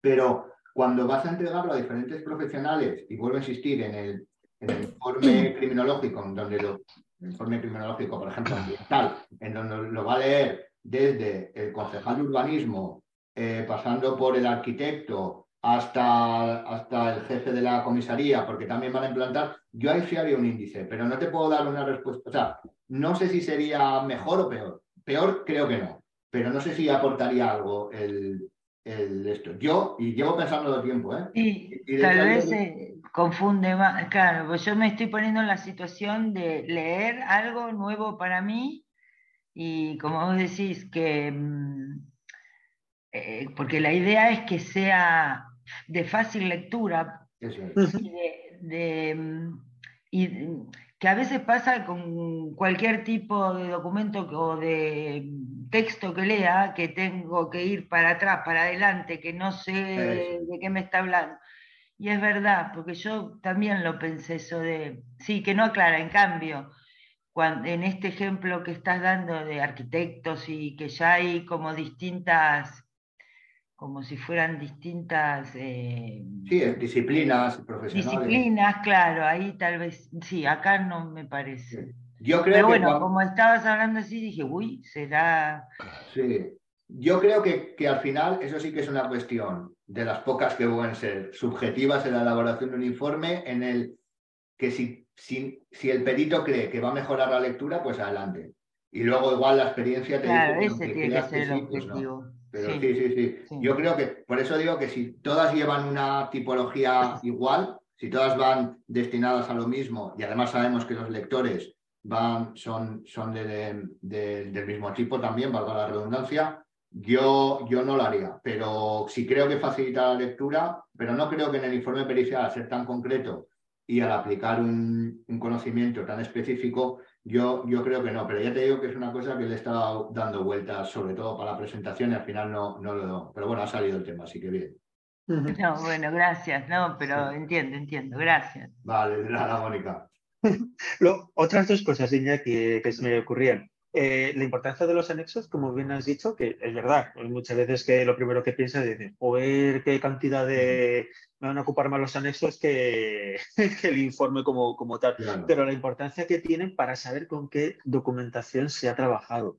Eh, porque yo me encuentro con informes en, en los juzgados de peritos que te ponen una microfotografía de un documento y te tienes que inventar o te tienes que hacer un acto de fe de que luego la firma que aparece ahí realmente es la que luego ellos están empleando, porque luego en los anexos ni aparece ni identifican los documentos ni, ni nada. Y una pregunta, ¿qué opinión tendrías eh, de, o si se podría o no se podría, por un caso que me pasó en su momento, eh, de que un perito, por ejemplo, una pericia caligráfica, un perito calígrafo, utilice las imágenes que ha empleado otro perito en su informe. No te digo de las que eh, de ordenador. Digo, eh, tú tienes un informe que te ha llegado en PDF eh, o en papel y utilice las imágenes de ese otro perito para tu propio informe. Pero era para, no, era para analizar, o sea, para hacer un contrainforme o para analizar un estudio. Sí, para hacer su propio informe. O sea, o sea, es decir, no tenía que evaluar esas fotos, sino que él lo que dijo es, con estas fotos hago yo mi informe. Efectivamente, eh, una pericial en la que cada perito hacía su, su parte, único que a mí me tocó en primer lugar, yo presenté mi informe y después la, la, contraparte dijo, oye, pues como hay este informe, pues voy a presentar yo el mío. Y utilizaron unas imágenes mías, por una cosita que, que le pongo a las imágenes, y sabía que era, eh, que era mía. Y se veía claramente que, que era la foto correspondiente en, en, mi informe, en la página ta, ta, ta, y el perito no lo había utilizado para hacer su contrainforme. ¿no? O sea, no era una contrapericial que criticaran, que me criticaran o... no, pero que te criticaran a ti, ¿no? Que o sea, que, es, que, es que lo de los contrainformes también es una locura, ¿eh? porque esto no es criticar por criticar, o sea, el contrainforme es otra cosa. O sea, además siempre es mejor en un contrainforme decir todo, decir las cosas que, pueden estar bien, en el, porque es que, claro, hay contrainformes que te dicen, no, es que está mal, es que, está mal hasta su nombre, que no me gusta. Dices, es verdad, ¿no? Y no todo, o sea, puedes, ah, se puede haber cometido un error, puede estar lo que sea, pero, pero si el informe no iba en, en, el hecho, o sea, no tenía como objetivo analizar, no tu informe, sino esas fotografías, eh, y Era para hacer su pericial. Claro, y encima entiendo que podría tener acceso a hacer a, las él, a las firmas, ¿no? A las originales. Sí. Sí, pues pudo tener acceso, pero no lo hizo. Ya, pero, ya, pero eso ya es una cosa suya, subjetiva, que, eh, hombre, pues a mí no, no sé, no, no me parece. Pues, no sé, me parece, me parece más vagueza, más vagueza que otra cosa. Y, además. Se, tomó un atajo, sí. Eso es, y de Siria, de Siria, de Siria. Pues, claro, lo digo porque a mí me pasó, eh, hubo juicio de, ello, no había, no había sentencia, por eso no puedo, o sea, tampoco sería lógico hablar de, nombres y demás, pero que precisamente creo que es una cosa que, que, a la hora de hacer un informe, como todo lo que has dicho, de que las fuentes tienen que ser propias. Lo que las elaboraciones y todo eso, creo que lo lógico es que sean, que sean propias. Es decir, quiero decir que añadiendo a todo lo que has comentado, de que no quedamos en esa desidia o, en esas cosas, que, que, comento el ejemplo porque parece que, puede ser imposible, pero que realmente pasa y que, no quedamos en, Eso, es decir, pues hay que currárselo y hacer su, cada uno su, su, propia elaboración de fotografías o de lo que sea. si yo utilizo tus conclusiones, porque la fotografía al final es una conclusión no pericial, pero es una conclusión de coger la cámara y le das al botón o al escáner o lo que sea, o, al material, estás quitando la replicabilidad. Claro. Entonces, tú me dices que con, que con el ATC3B a 740 nanómetros tú obtienes esta fotografía. Entonces yo cojo y digo, bueno, voy a coger esta fotografía que ha, que ha salido del, HS, 3 b bueno, que es una herramienta de fotografía. No, no, ya te está saltando un paso. Y cuando tú te saltas un paso en un método, pues ya no vale para nada. Entonces tú lo que tienes que coger es coger esa misma, esa misma cámara, pongamos que es una cámara, con mi cámara Nikon he hecho esta foto. Entonces yo lo que tendré que hacer es que con mi cámara Nikon, con este tipo de luz, que es la que tú me estás diciendo, y con esta incidencia o con ese ángulo, saco la misma foto. Y a partir de ahí tú tienes la tuya, yo tengo la mía, que son iguales, y entonces ya yo, en todo caso, puedo decir, mira, pues, pero si, si yo utilizo lo de otras personas, eh, las conclusiones de otras personas, no, no periciales, vuelvo a insistir, ¿no? Sino eh, estoy quitando la replicabilidad, porque puede ser que tú me digas, esta foto la he hecho con luz blanca y de repente aparezca ultravioleta. Entonces, si yo doy por, eh, por, bueno que tú has hecho un informe, o sea, que tú lo has hecho con luz blanca, pero realmente es ultravioleta, yo tendré que hacerlo con luz blanca, como dices tú, y decirte, no, tú lo has hecho con otro tipo de luz, que puedo decir es ultravioleta, porque con luz blanca 5500 Kelvin es esto, ¿no? Ya está. Claro. es que además eh, yo pienso que hay que poner los medios técnicos que tú estás usando, que tienes. O sea, no, te los inventes, porque si no. Claro. Como, las referencias, como la bibliografía. Claro. es que la gente pone, eh, te, llega, te llega un informe eh, para realizar el. bueno, pones la bibliografía en el informe y es que hay muchas. La gente no suele ponerlo, eso también es verdad, Yo también Pero hay gente que lo pone y dices no, tienes tiempo en una vida para leerte lo que me estás diciendo. Ya. Claro. y aparte, y aparte utiliza fuentes eh, académicamente válidas. Un libro publicado, sí, eh, eh, no es válido. El conocimiento proviene de los, de los estudios replicados y los estudios publicados y los estudios que cumplen unos requisitos. La revista científica, los papers, lo que quiera. Pero que una persona escriba un libro porque podemos escribirlo nosotros sobre pericia caliográfica y algún día lo haremos.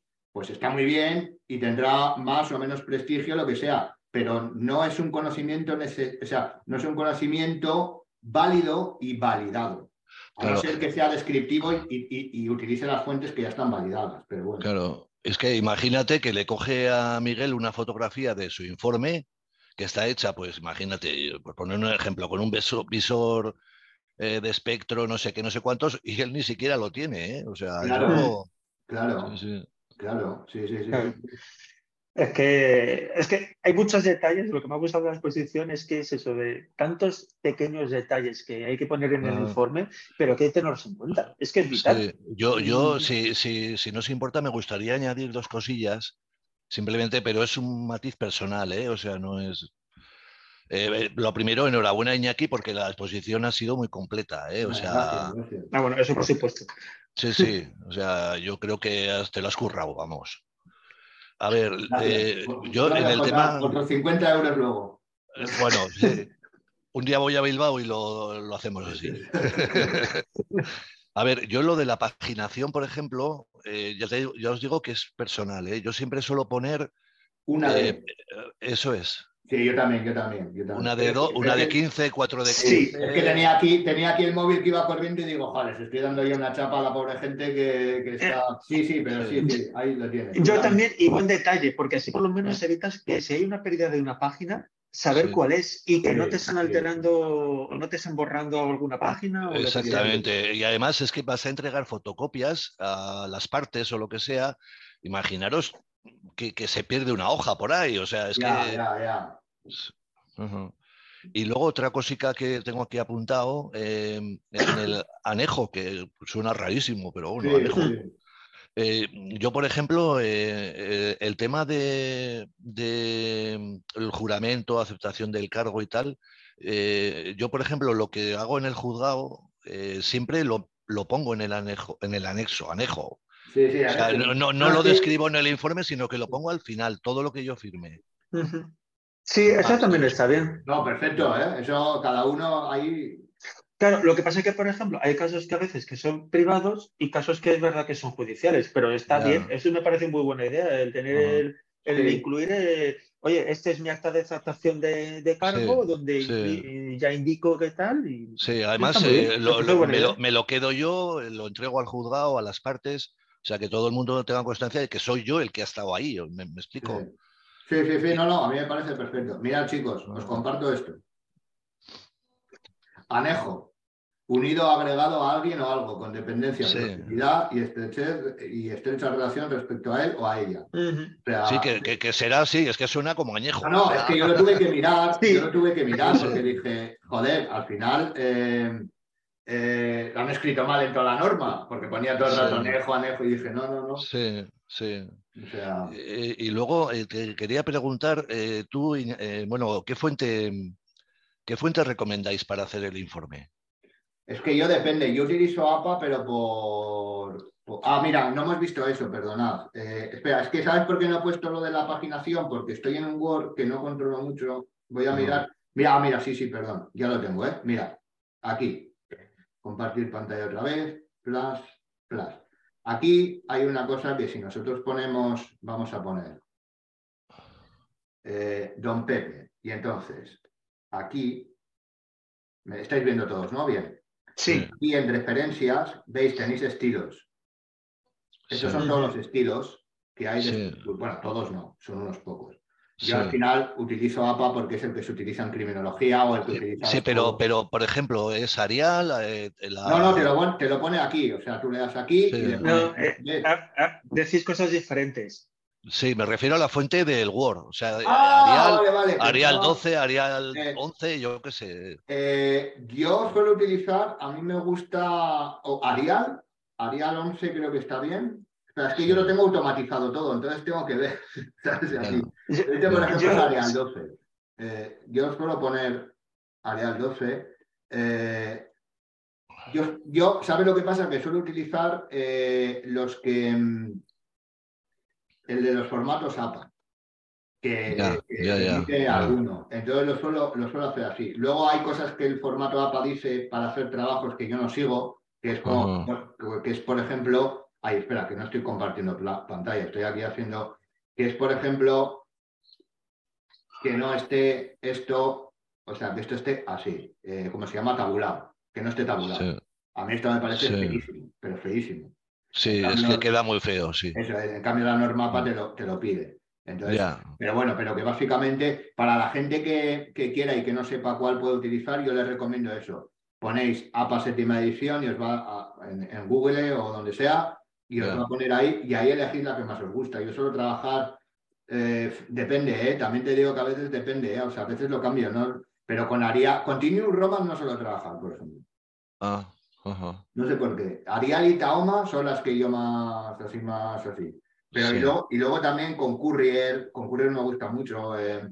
pero ya te digo, yo suelo fijarme en, en Y luego también depende, es que hay algunas que con el mismo tamaño eh, ocupan más o menos.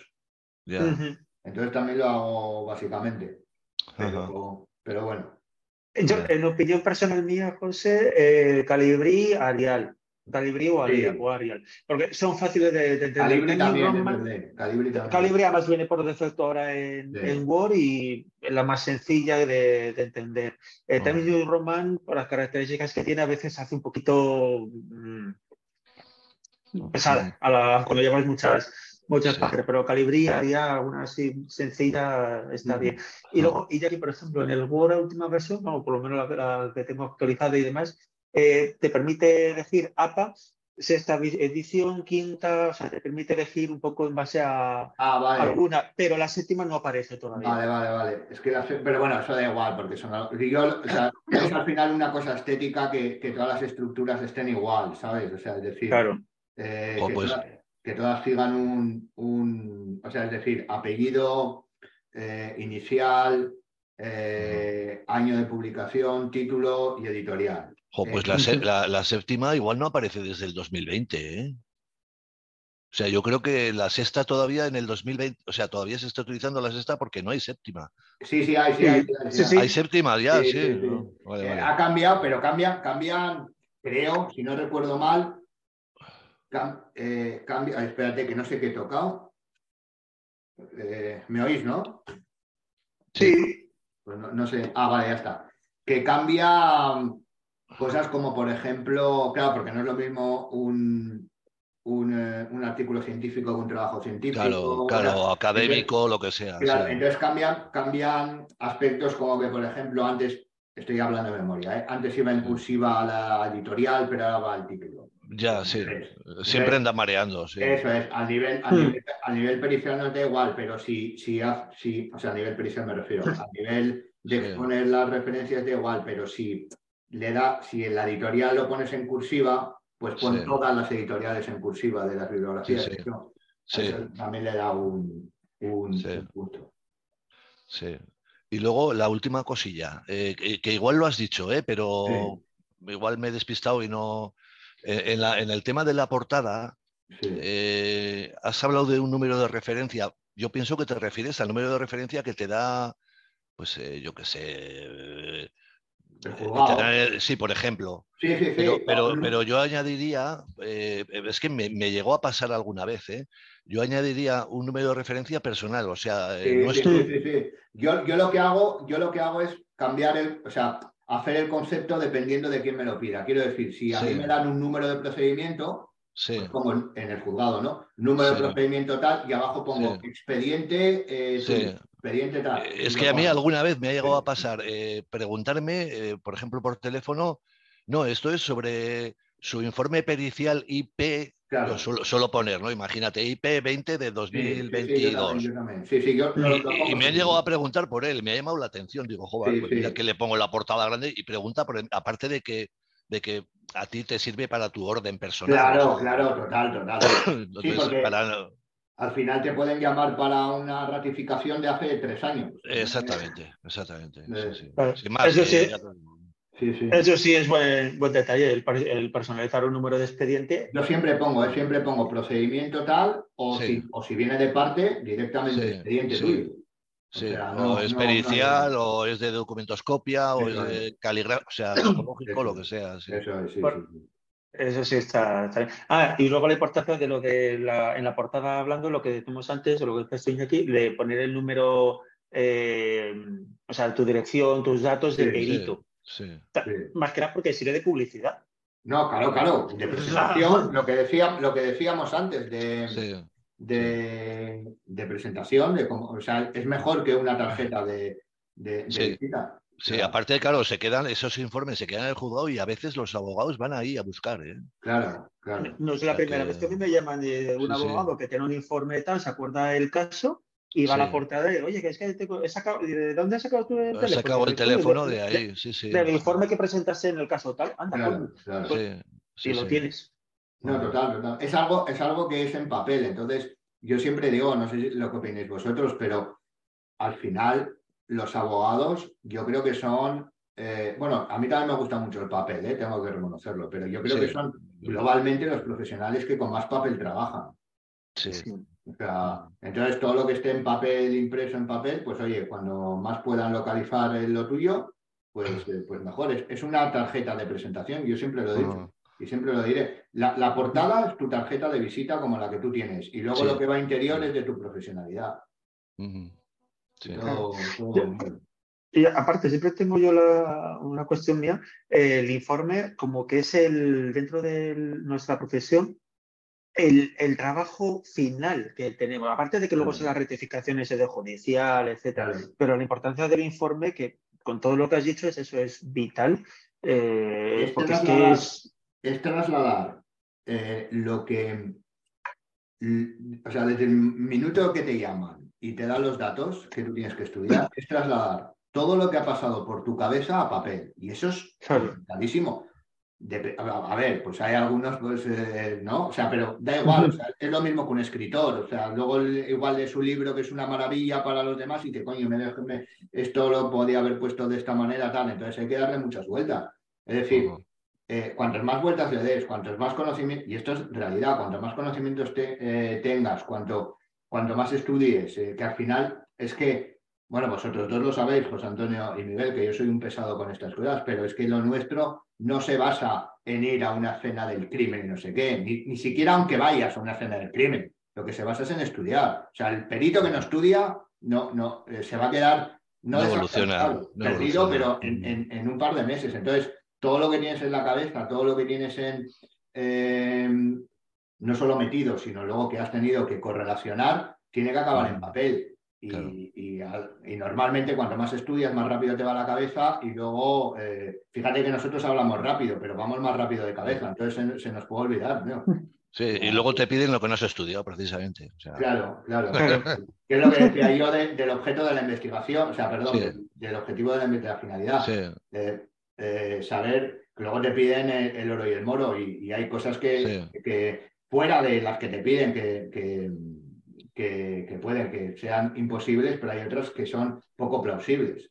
Eh, entonces tienes, que, tienes que... Vale, y, una pregunta, y por ejemplo, en las que comentas que son poco plausibles, cuando llegas a la conclusión, ¿qué dices? No, no, no, pero yo, yo, o sea, es decir, yo cuando veo la, o sea, a mí cuando me dicen, oye, necesito esto, y es poco plausible, la poca, o sea, las, no, no llego a hacerlo.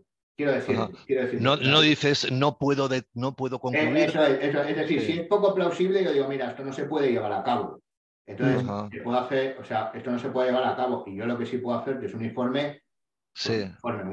diciéndote por qué no se puede llevar a cabo y qué necesitas para llevarlo a cabo, porque puede que dentro de dos meses venga o tal. Eso es lo que puedo hacer de un principio. Luego otra cosa. Vale. ¿Y los indicios? Si, por ejemplo, existen indicios, pero no puedes concluir, ¿eso es válido? A ver, pero es, es, es indiciariamente. Es que, o sea, es decir, eh, eh, cuando tú, es que depende de la disciplina, claro, ¿sabes qué indicio? Es, lo que hablamos un poco, es, es, que esto va totalmente unido con lo que hablábamos de la objetividad y el empirismo. Es que eso, si lo comprendes eso, comprendes el mundo.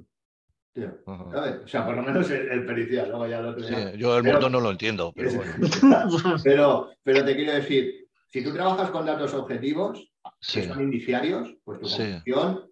O sea, es, que, es decir, el, tema va que significando, estudiando la significación de, indicios, tú puedes obtener una conclusión que sea más o menos válida dependiendo de la objetividad de los indicios. Muchas veces y, del y, del material que tengas. Hombre, claro, y de, tu, y de tu, sapiencia y de tus conocimientos y, de tu, aplicación. Entonces, una cosa es, mira, no se puede llevar a una conclusión o no se puede llevar a cabo este estudio porque los límites son físicos, es decir, no hay conocimiento, no hay pruebas que te puedan, ¿no?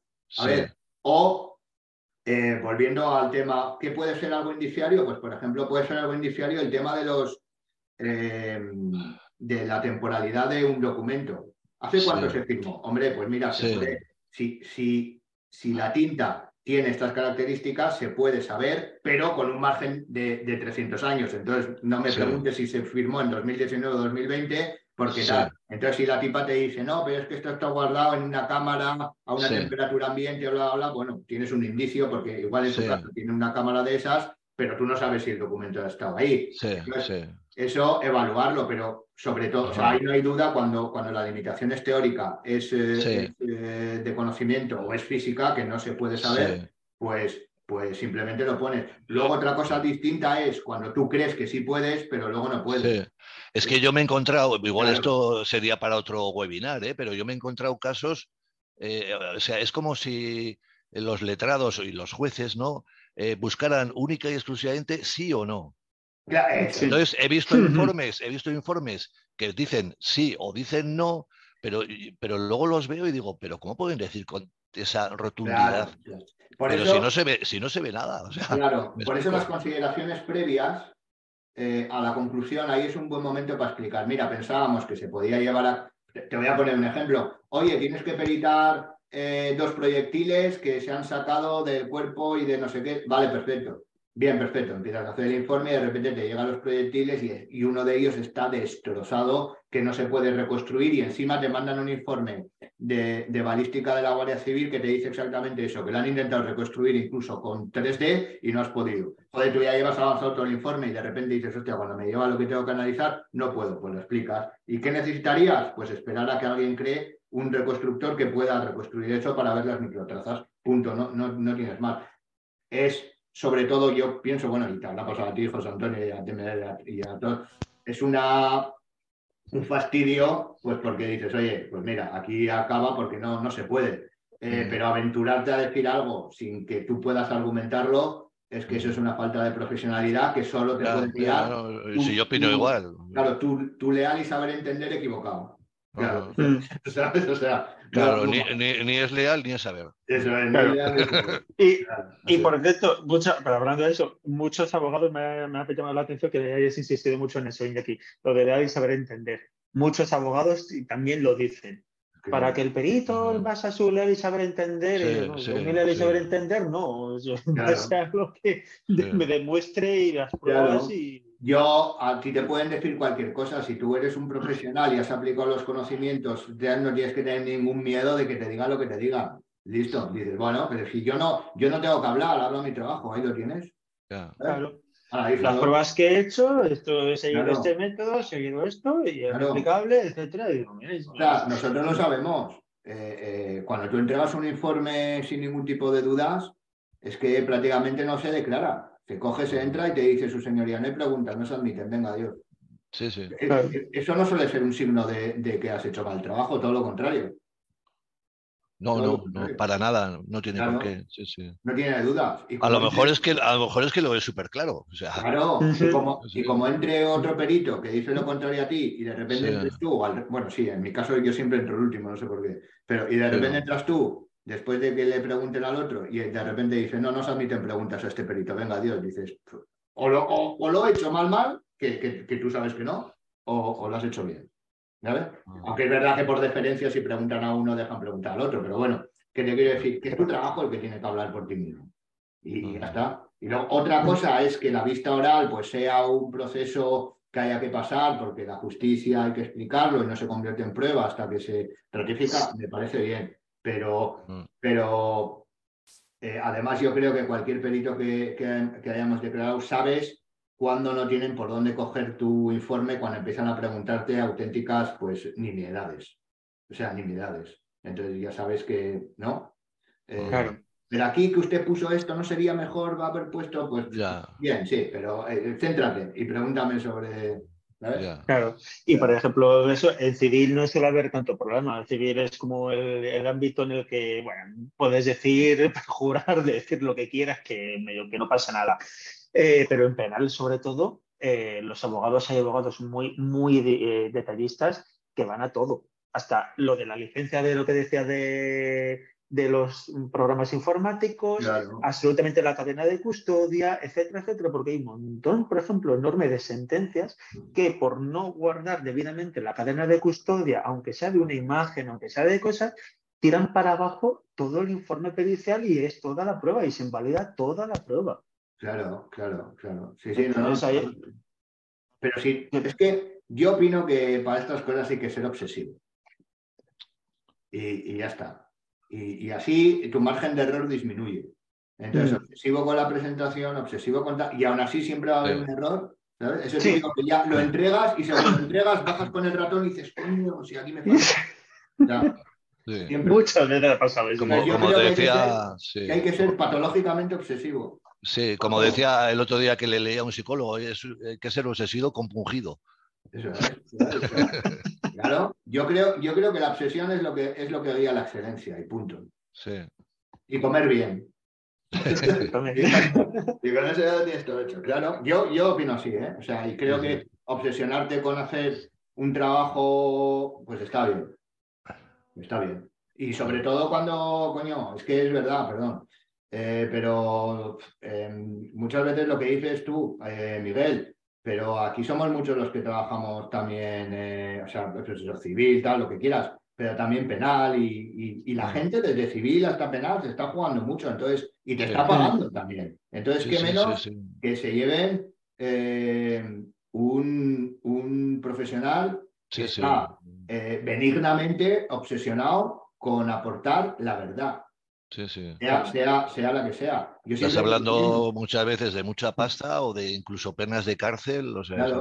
pero, pero tú tienes que estar en este trabajo porque, porque te gusta desentrañar y darle al coco. ¿sabes? No, no llevar gorras que ponga perito judicial o una placa o lo que sea. No, no. Eh, eh, porque te gusta darle al coco. Es que un perito que no, un perito, a mí no me gusta mucho la acepción, pero bueno, un profesional que no, que no estudia, eh, que es nuestra base, o sea, tú trabajas con tu cerebro, no trabajas con nada más. Entonces, eh, la única manera de, ser un buen perito, y por eso hablaba yo de la competitividad antes, es leer más que el que va. Si tú vas por detrás, leer más que el que va por delante. Y cuando tú vayas por delante, leer todavía más del que iría por delante tuyo y estudiar y tal. Y a que no le guste, pues oye, ¿sabes? Eh, pero, pero la obsesión siempre lleva a la selección. Claro. una duda, Iñaki. En el informe, cuando hablas de medios técnicos, eh, ¿es mejor incluir medios técnicos disponibles y que tú tengas a lo mejor 20 medios técnicos, aparatos, testigos métricos, etcétera? ¿O poner exactamente medios técnicos empleados? Yo, pondría, yo pongo eso, empleados. Mm. quiero decir, porque como para que el informe puedes adaptarlo o no, en base a que decir, yo me puedo hacer un perito que me dedica a diferentes especialidades y tener, eh, pues, claro, claro, hasta la cámara de, espía que utilizo para detective. Pues, a lo mejor sí ponerlo también o no ponerlo, porque hay gente que tiene esa duda. Claro, no, yo pongo empleados y además, y además es muy fácil. Yo lo que haría sería, o yo lo que hago es tengo todos puestos en el Word haces el informe, copias, pegas y luego quitas los que no hayas utilizado. ¿Sabes? es que lo digo porque, y, si a veces eh, utilizas dos o tres porque no has podido utilizar más, hay veces que eso eh, puede jugar en contra tuya. Me refiero que hay, hay abogados que dicen, uy, pues con tan poco que has utilizado no. No, pero yo creo un poco también lo que decía antes Mónica, eh, con, lo, de los índices, es decir, si tú crees que tienes que explicar por qué solo has utilizado eso, lo explicas. Punto. Mm. O sea, yo creo que todo, yo creo que todo lo que va en el, en el informe, fíjate que hasta tu nombre, hasta el nombre, hasta en la identificación del perito, hasta tu nombre va justificado y argumentado de por qué eres bueno para hacer eso. ¿Por qué? Porque tengo esta formación, trabajo en este despacho, que está en esta calle, todo está argumentado y explicado. O sea, no es un, no es o sea, es, un. Y ahí está también la dificultad de, exponer algo que es técnica eh, y profesionalmente agradable a leer. Eh, argumentarlo todo y explicarlo todo y que sea comprensible y que no te cueste leerlo, porque es que es punto por punto. ¿sabes? Es decir, yo, Miguel, Miguel Pérez Villoria, y ya tienes que, mm. eres criminólogo, que eres, no sé, o sea, ya te estás o sea, tienes que argumentarte a ti mismo. Pues imagínate luego ya, ¿sabes? Argumento que voy a ser objetivo. ¿Y por qué argumento que voy a ser objetivo? Porque no incumplo ninguna tacha. ¿Y por qué no incumplo? O sea, argumentos pa, pa, pa, pa, pa, pa, todo. Y eso es así, es la explicación. Entonces, ¿qué pasa? Que luego cuando llegas al juicio, pues vas con el juicio y le dices, toma, pregúntame lo que quieras, que está todo argumentado. Entonces es cuando empiezas, si es que te preguntan, y vosotros, y, aquí lo sabéis, pues preguntas pues ya sabemos todos, hay veces que tal. Y cuando has cometido un error, porque has podido cometer un error en la página, bueno, dices y no pasa nada, porque tu trabajo profesional O sea, eh, eh, a todos se nos escapa una B y una V. Encima yo, el otro día creo que lo hablaba contigo, la obsesión de que están juntas en el teclado y como escribas rápido y dices, coño, ¿cómo se Pues ese tipo de cosas. y ya está. Pero normalmente, normalmente es la obsesión de argumentarlo y explicarlo todo. Claro. Yo lo digo porque, por ejemplo, en mi caso hago una mezcla eh, pongo eh, equipos disponibles o medios técnicos disponibles, pero eh, en base para el tipo de pericial, quiero decir, para un informe de detective, pues pongo los de detective, para los de pericia caligráfica pongo tal. No sé, un poco por eso digo que es... Yo es que eso igual lo Y que hay veces que me han preguntado eso. Ah, sí, pues yo eso, y yo lo que he elaborado más eh, sobre todo en, ese aspecto que yo creo que es también, también, mientras digas, mira, estos son los que tengo disponibles y estos son los que he utilizado, porque eso, pues a mí me parece perfecto, ¿sabes? Mm. Sí, por lo menos decir, oye, dentro de todo lo que hay, esto es Porque luego, realmente, realmente la realidad es que, quitando casos muy específicos que solo tienes que mirar una cosa, realmente luego, en el caso de pericia caligráfica, que es lo que estamos, o en el caso de investigación privada, utilizas todos. O sea, utilizas todos. Porque, o sea, porque ya es un protocolo ya, ¿no? Prácticamente de. Hay veces que no necesitas eh, la luz X, pero bueno, pues ya la pasas para ver que no hay nada que reaccione con lo ultravioleta, aunque no, aunque no te hayan pedido eso. O, o como en, en, la investigación privada, pues todos vamos con la cámara y todos utilizamos la cámara, pero al final siempre tenemos medios disponibles también el móvil que tengamos, porque siempre haces una foto de cuando te vas. De... Entonces, eh, que al final eso de, o sea, que es muy complicado, ¿no? Pasar de 20 medios disponibles a, no, pero solo utilizo uno. Pues no suele ser, porque lo utilizas siempre igual. Hmm. no, pero es por, un poco de curiosidad también. Yo tengo, porque por veces me pregunta, digo, pues hombre, hmm. todo tiene sus pros y sus contras, pero por lo menos no mezcles cosas raras claro, mientras que no tenga nada que ver. Mientras lo expliques y lo, mientras lo argumentes explicativamente todo, no, no, no tienes ningún, ningún problema. O sea, es, que ese es el fin, aportar información argumentada. Punto. Y objetiva eh, y, empírica siempre que se pueda, claro. pero no sé alguna duda más de alguien que tenga algún comentario, queja, también se admite, duda. Parece que lo has dejado todo muy claro, Iñaki. Ah, gracias. No, no, no, no soy yo, es la una y media aquí. Bueno, hay gente de fuera también, ¿no? Pero aquí es la una y media, la gente ya tiene hambre. Porque eh, Mónica Masonau, que era de. ¿De dónde era Mónica? De Argentina, me la juego. Sí. sí. Ah, vale, justo estaba escribiendo. Sí, sí, sí, sí. Eh, es que estaba recordando el acento, ¿sabes? sí, de Andalucía. En realidad ahora soy de Toledo. Hace ah, 20 años que estoy acá. Eh, que iba a comentar que me había gustado mucho la exposición y especialmente me gustó eso que le voy a tratar de dar más vueltas, de a diferencia de esto de eh, objeto y, empírico. Mm. Me gustó mucha, mucho esa... Mm. que lo tengo que pensar todavía, porque ah, la primera vez mm. que me encuentro con... Eh, bueno, con esos dos conceptos que en realidad... Es que mucha eh, gente los utiliza unidos. Claro. Dice, pero este informe pericial objetivo y empírico. No, no, cuidado, cuidado. Empírico queda, queda tu aplicación de la, del conocimiento, que lo sea. Claro, claro. Sí, porque sí, claro. Pasó de un objeto, eh, esa transición de del análisis. O sea que eso me gustó mucho. Bueno, que todo me gustó, pero me, me apareció como un concepto nuevo. Sí, sí. Pues eso nada, muchas gracias.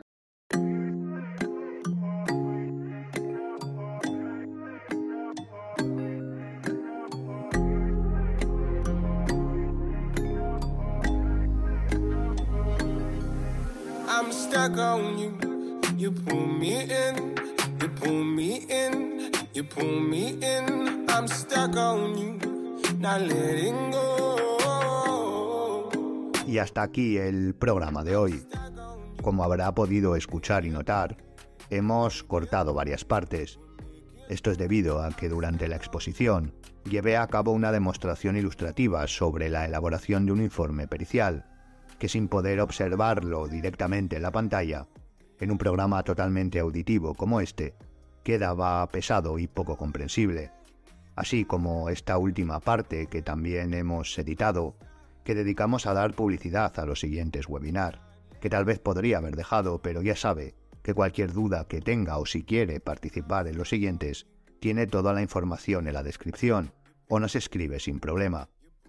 Así que para cerrar el programa, como siempre espero que le haya gustado y sido de provecho para profundizar esta vez en el concepto del informe pericial. No me queda más que animarle a seguirnos en el Instagram y TikTok del podcast y en las redes sociales del Instituto Europeo de Ciencias Forenses y Seguridad, desde donde elaboramos y grabamos el programa. Gracias por escucharme y hasta la siguiente Zona Criminal.